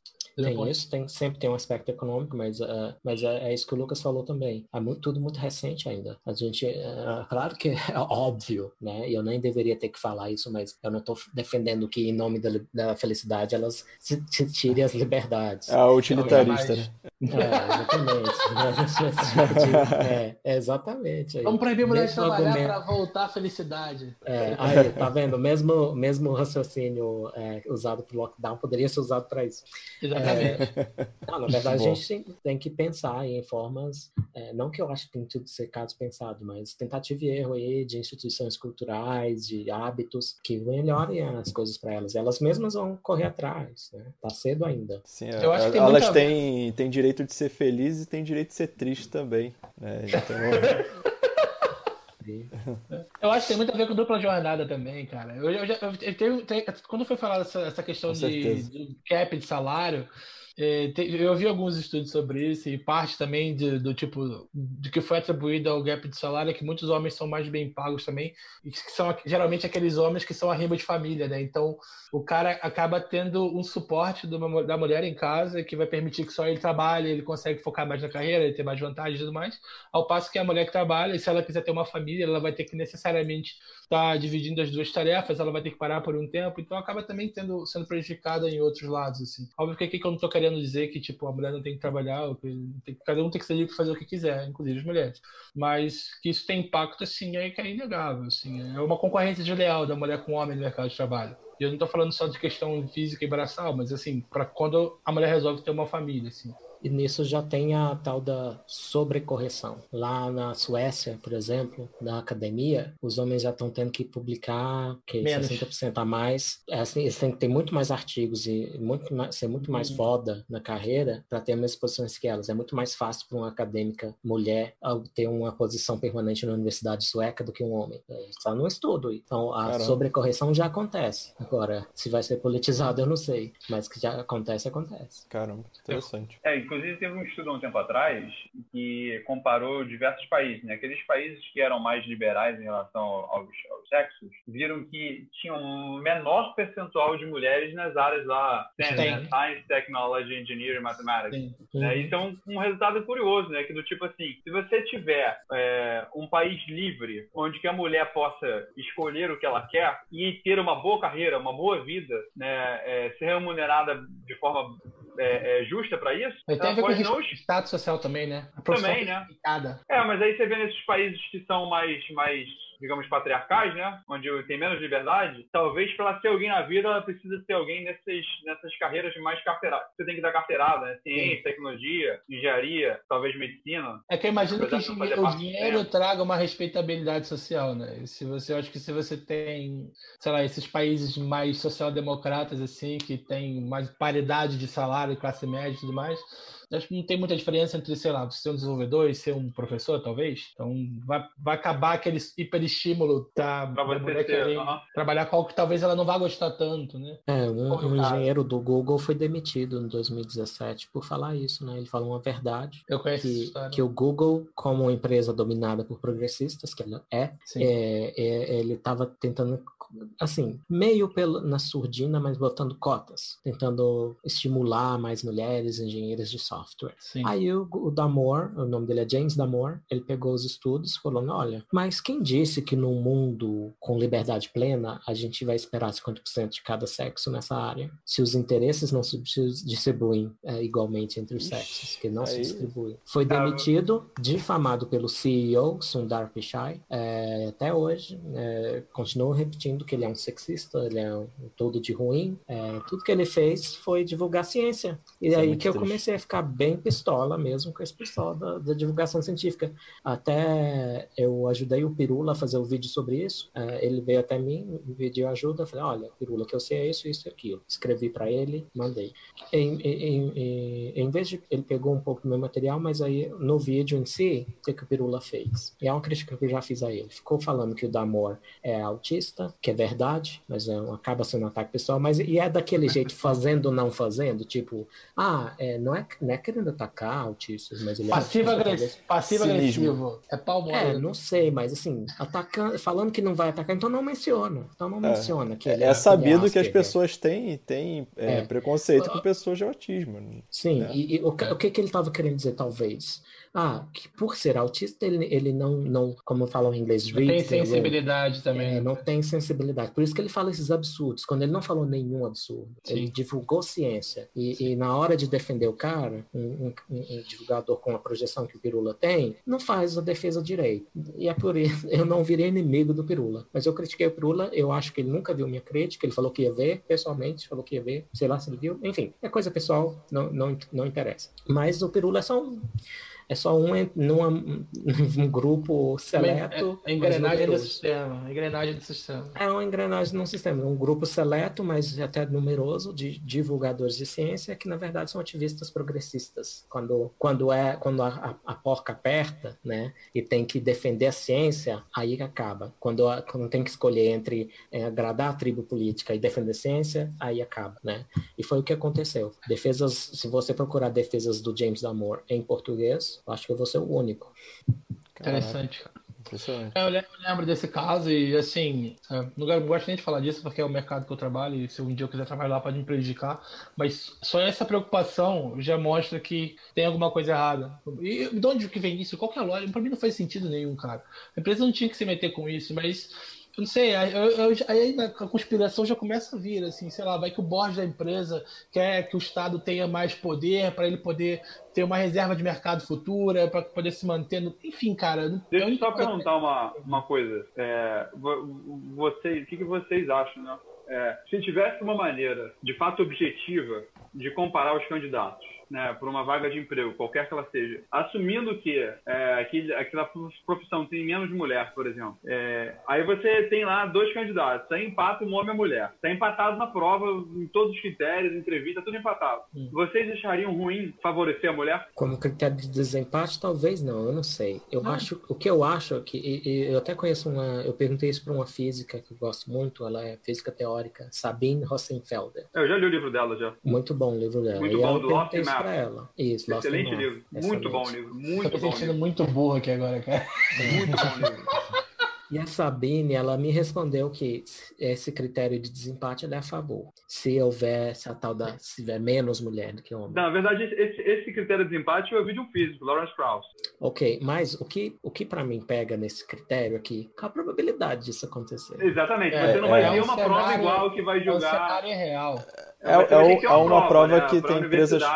Tem empresas que Uhum. usam esse cenário absurdo pra, pra tentar tipo, ver o que, que você acha no teu grau de, de comprometimento com a militância, né? E, Oi, cara, toca. e, e- e é, É. o que o cara falou, não tem o, o mercado não é assim. Eu, cara, tive a oportunidade em, em alguns anos aí entrevistar muita gente pro, pro mercado de tecnologia, por exemplo. E, cara, pra, pra área de programação, 5 a 10% são mulheres, cara. Tipo assim, o resto dos candidatos é tudo homem, velho. A gente não tem nem amostragem direito assim pra, pra gente conseguir fazer essas comparações, porque é muito ínfimo. E assim, eu- eu nem- sem entrar na questão de se é interesse ou não. A questão é que no mercado tem pouco. Então é muito escasso. E o, né? proble- e o problema, cara, é que você dá um excesso. de- Eu, eu, eu olhei, deu um termo aí que eu não, não lembro, mas assim, excesso de correção, sei lá. O que, que, que acontece é que no longo prazo, esse bias percebido por pessoas do gênero oposto, no caso homem, vai acabar causando um efeito contrário. Que as pessoas vão ficar, os homens vão ficar cada vez mais putos, que as mulheres têm caminho mais curto para subir na carreira.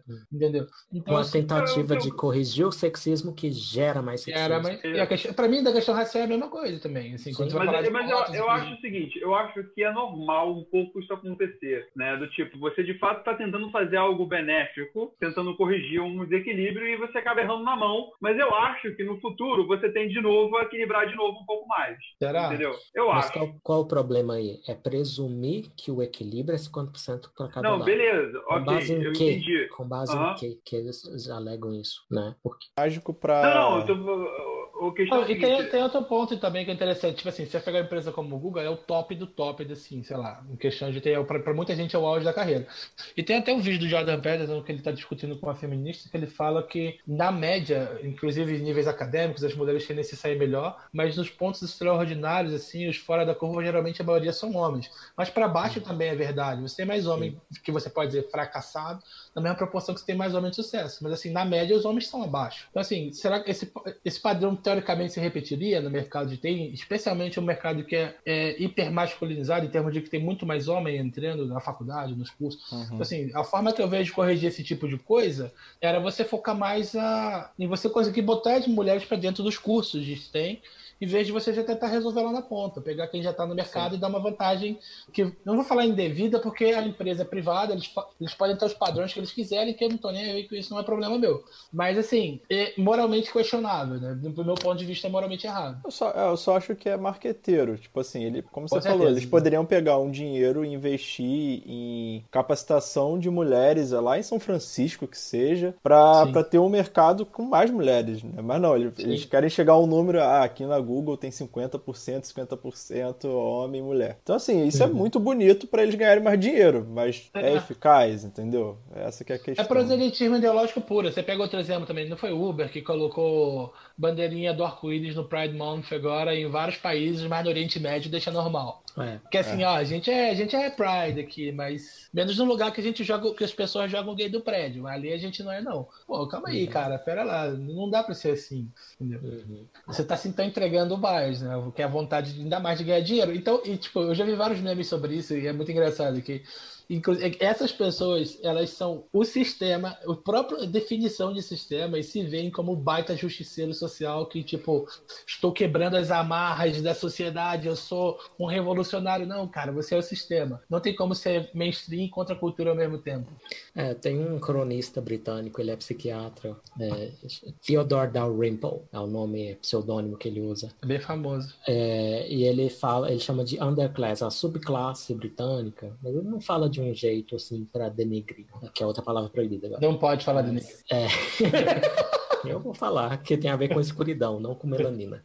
É, ele não fala para falar mal, para denegrir essa classe, mas é que ele observa, curiosamente, nos últimos anos, ele fala assim, primeiro que as ideias que surgiram na academia vão parar lá nos pacientes dele que, que eram presos de uma, uma prisão lá de uma cidade inglesa. É, por exemplo, ele fala da desenfatização da responsabilidade. Então, quando no começo da carreira dele ele tinha os bandidos lá falando que ah, fui lá e matei mesmo. Aí ele foi vendo crescentemente a pacientes que falavam assim: ah, pois é, né, doutor, tava lá, a faca entrou, a faca entrou. Quando foi o cara que enfiou a faca. Então ele re removendo a própria responsabilidade, a própria agência dali né? Que uh, ele acha que tem a ver com as ideias que estão em voga na academia, que desenfatizam responsabilidade, que é tudo coletivo, é tudo um sistema, é tudo um mecanismo espectral, como eu estava falando. Nada é alguém decidiu fazer isso e tem responsabilidade por isso. Não. É, e, e, aí eu, eu, ele fala também de como até a família britânica. É, antes era assim, o que a família britânica fazia, o pessoal lá mais pobre da classe trabalhadora imitava, né? Tentava imitar os vestuários e tal. Agora virou o contrário a classe trabalhadora e tal é, tem as tatuagens, seus piercings, agora a família britânica começa a imitar, tá? Ao contrário. então, é a mesma história aí com favela virar chique agora. Uh, quando o pessoal que mora na favela, nem para eles, podia demolir aquilo tudo. tem que demolir aquilo tudo. O sonho deles é uma casa normal, é um bairro normal, uma rua Sim. mais larga, né? É, eles estão nem aí com a favela, enquanto, é, a, enquanto a elite progressista é, até faz a favela colorida, favela favela colorida lá, né? sei lá, no Rock in Rio, sei lá onde fizeram isso. Então é a mesma Faz história. Faz tour na favela, cara. É, tava conversando com a minha amiga Bruna, a Bruna Frascola, ela é historiadora é, da filosofia, e ela tá, a gente estava pensando, quem é a, a, essa subclasse no Brasil? A gente, tá, ela acha que essa subclasse no Brasil é os universitários, que eles, eles porque lá a, a subclasse britânica, ela é sustentada pelo, pelo estado de bem-estar social que tem lá, independente do que a gente acha disso. E os, os universitários também, ora, quem está pagando a universidade. É, verdade. É, nada mais é do que um programa social para a classe média brasileira. Né? Formação de universidades militante. públicas. Sim. Sim. E, e- são eles a nossa subclasse, seg- segundo a Bruna. Mas é. Não, e poucos têm a Tá consciência bom. que você tem, quando você falou lá no começo, de que você tá. Tem milhões de pessoas estão pagando para você estar ali, para aprender algo relevante para dar de volta. Uhum. Quantos dos estudantes universitários que levam 15 anos para se formar, sei lá, fica fazendo politicagem, DCE, depois, depois de É. entrar numa carreira política, tem essa consciência. E é ainda mais difícil se você entra numa área em que não acreditam em objetividade, não acreditam em imparcialidade, abandonar os valores do iluminismo, que é isso, basicamente. O que é iluminismo? É aplicar a razão, é só isso. Até seria melhor se a gente chamasse de esclarecimento, em vez de iluminismo. É, então, esse projeto aí que você falou dos libertários, de querer é, a autoemancipação, é o projeto do Kant. Se for ler o Kant lá, o manifesto de o que, que, é, que, que é o iluminismo, é isso que ele fala. A gente se esclarecer em tudo, o máximo possível. Até um um nível até utópico quase que o Kant põe. Acho que nem é possível ser tão esclarecido quanto ele queria. Ah, eu acho que Ô, Eli. a questão não vai ser Tá realidade, não, mas a gente tenta ainda assim. Uhum. Nessa questão do, do iluminismo aí, que você falou, o que, que você, se você leu, o que, que você acha do livro do Steven Pinker, o novo, o novo iluminismo? O novo iluminismo, eu tenho uma resenha que eu traduzi no chibolete.org sobre isso. É, o, o, o melhor livro do Pinker, o mais aclamado, é o Tábula Rasa, que é uma Também li. Crítica ótima, é justamente essa parte da academia que abandonou, esse- abandonou esses valores, né? Então, o que eu estava falando, o cara entra lá, faz o mestrado em banheirão, né? O que, que essa pessoa sabe mais do que o seu Zé da padaria? Nada. Inclusive, o seu Zé tem mais conhecimento que ele. Mas no exterior um- também tem isso. Eu achei que essa várzea era só no Tem. Brasil, nesse Tem nível. os estudos de ressentimento, que a gente chama, que é, é- é Black Studies, é, é Feminist Studies, é Women's entendi. Studies. Então, são Entendi. chamados de Studies. Todas essas Ah. áreas, ele tem curso universitário inteiro que é só isso. É só ficar remoendo as mágoas de, de ser oprimido pela, pelo homem branco cis hétero, que é o novo demônio. Sim. Ó, eu conheci uma menina aqui no Canadá, na cidade que eu moro, que ela veio pra, pra cidade aqui para fazer mestrado em feminismo indígena. É, é isso aí. É, é, feminismo É indígena. muito, é muito improvável que seja uma área séria, tá?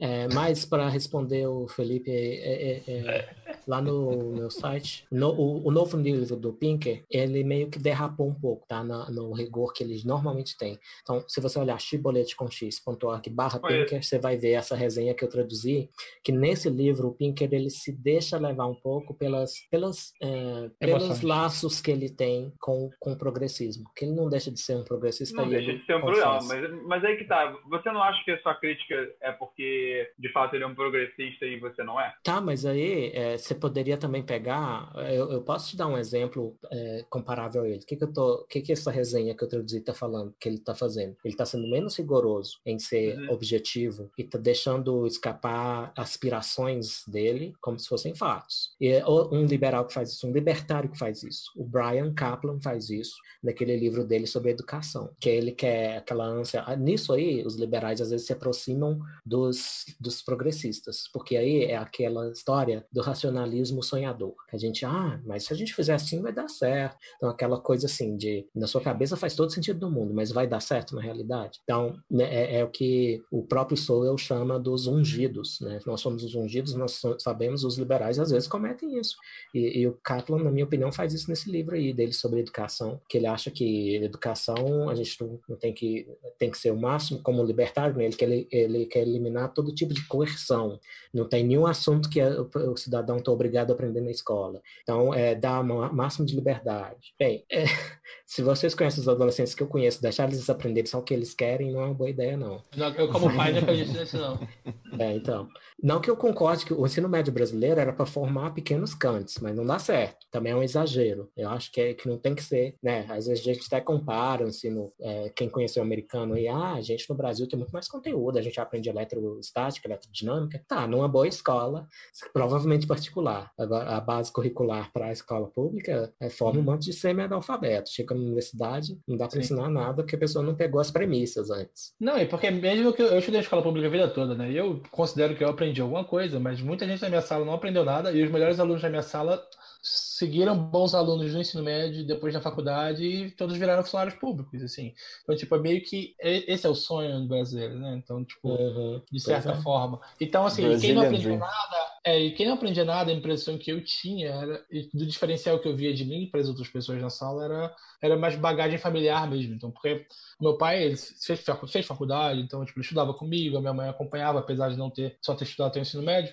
E eu sei que essas pessoas não tinham, porque a maioria mal tinha pai em casa, né? Muitos não tinham. Então, sim, você pode desenhar o, o ensino, é, tipo, o modelo de colégio público perfeito e tudo mais, mas você não vai, se você não focar nessas questões sociais no quesito de não de que não só de pobreza, mas de arranjo familiar, de cultura e coisas do tipo assim, você não resolve o problema. Essa é a visão que eu tenho baseada na minha experiência. Uhum. Que vale. Porque, porque, a oferta de conhecimento não necessariamente significa que vai dar mais conhecimento. É, esse elitismo de conhecimento é uma coisa moderna, porque se você vê o Aristóteles e o Platão falando do que é conhecimento, eles falam da tecne, é o conhecimento dos artesãos, e eles têm maior respeito por eles. Uhum. Tá? Essa história de bacharelismo, tem que ter um diplominha debaixo do braço para ter conhecimento, é uma besteira moderna. Sim. Sim.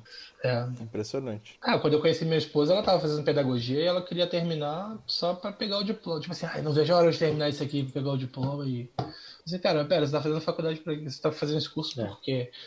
Quando eu fui perguntando por quê, ah, porque a mãe dela queria que ela fizesse. É. Então era um diploma que não era nem para ela, a satisfação do papel não era nem para ela, era pra uma terceira pessoa. Estudar não tem que ser assim, você tem que estudar porque você quer adquirir conhecimento, o objetivo tem que ser esse. E estudar também não é uma parada porque é passiva, certo? Você não consegue enfiar conhecimento na cabeça de ninguém, a pessoa tem que querer correr atrás. Sim. Então, por isso que eu falo que a questão é mais cultural. Que além acontece a pessoa de fazer um mestrado porque vai, vai ganhar uma promoção em algum lugar. É, no, no Aí faz um mestrado aqui como se, entendeu? É, salário. Aí, aí você vira, aí porque, tipo, é o acadêmico que não é o acadêmico, né? O pesquisador que não é o pesquisador, entendeu? Jack, eu tenho certeza que eu tenho preconceito com o acadêmico por causa que essa é a imagem que eu tenho baseado em todos que eu conheço na minha vida, assim, menos vocês, assim. De que é tipo, cara, a gente vai pra faculdade só pegar diploma, vai fazer uma paizinha para ganhar aumento no trabalho. Entendeu? Então, assim. Estereótipos são precisos. Exatamente. Então, assim, quando eu, vi, eu vim morando aqui no Canadá, que eu vi a estrutura que a faculdade tem aqui, tudo, me deu vontade de estudar, mas para enfim, quando eu tiver dinheiro sobrando, provavelmente eu vou, vou entrar na faculdade para fazer talvez algo não relacionado ao trampo, mas algum campo de estudo que eu gosto, coisas que me interessam, tipo filosofia e coisas assim. Porque eu tenho apreço pelo conhecimento, apesar de eu não ter diploma com nada, né? nem me aprofundado em nada ao longo da vida. A curiosidade, né, que todo mundo tem, mas às vezes a escola mata. Né? Toda criança é curiosa, pô. Mas é isso aí. O Lucas está me lembrando aqui que a gente já passou um pouco do horário, são 7h27. 10, 27. verdade. O papo foi bom, foi fluindo, né? Fluiu, fluiu bem. É...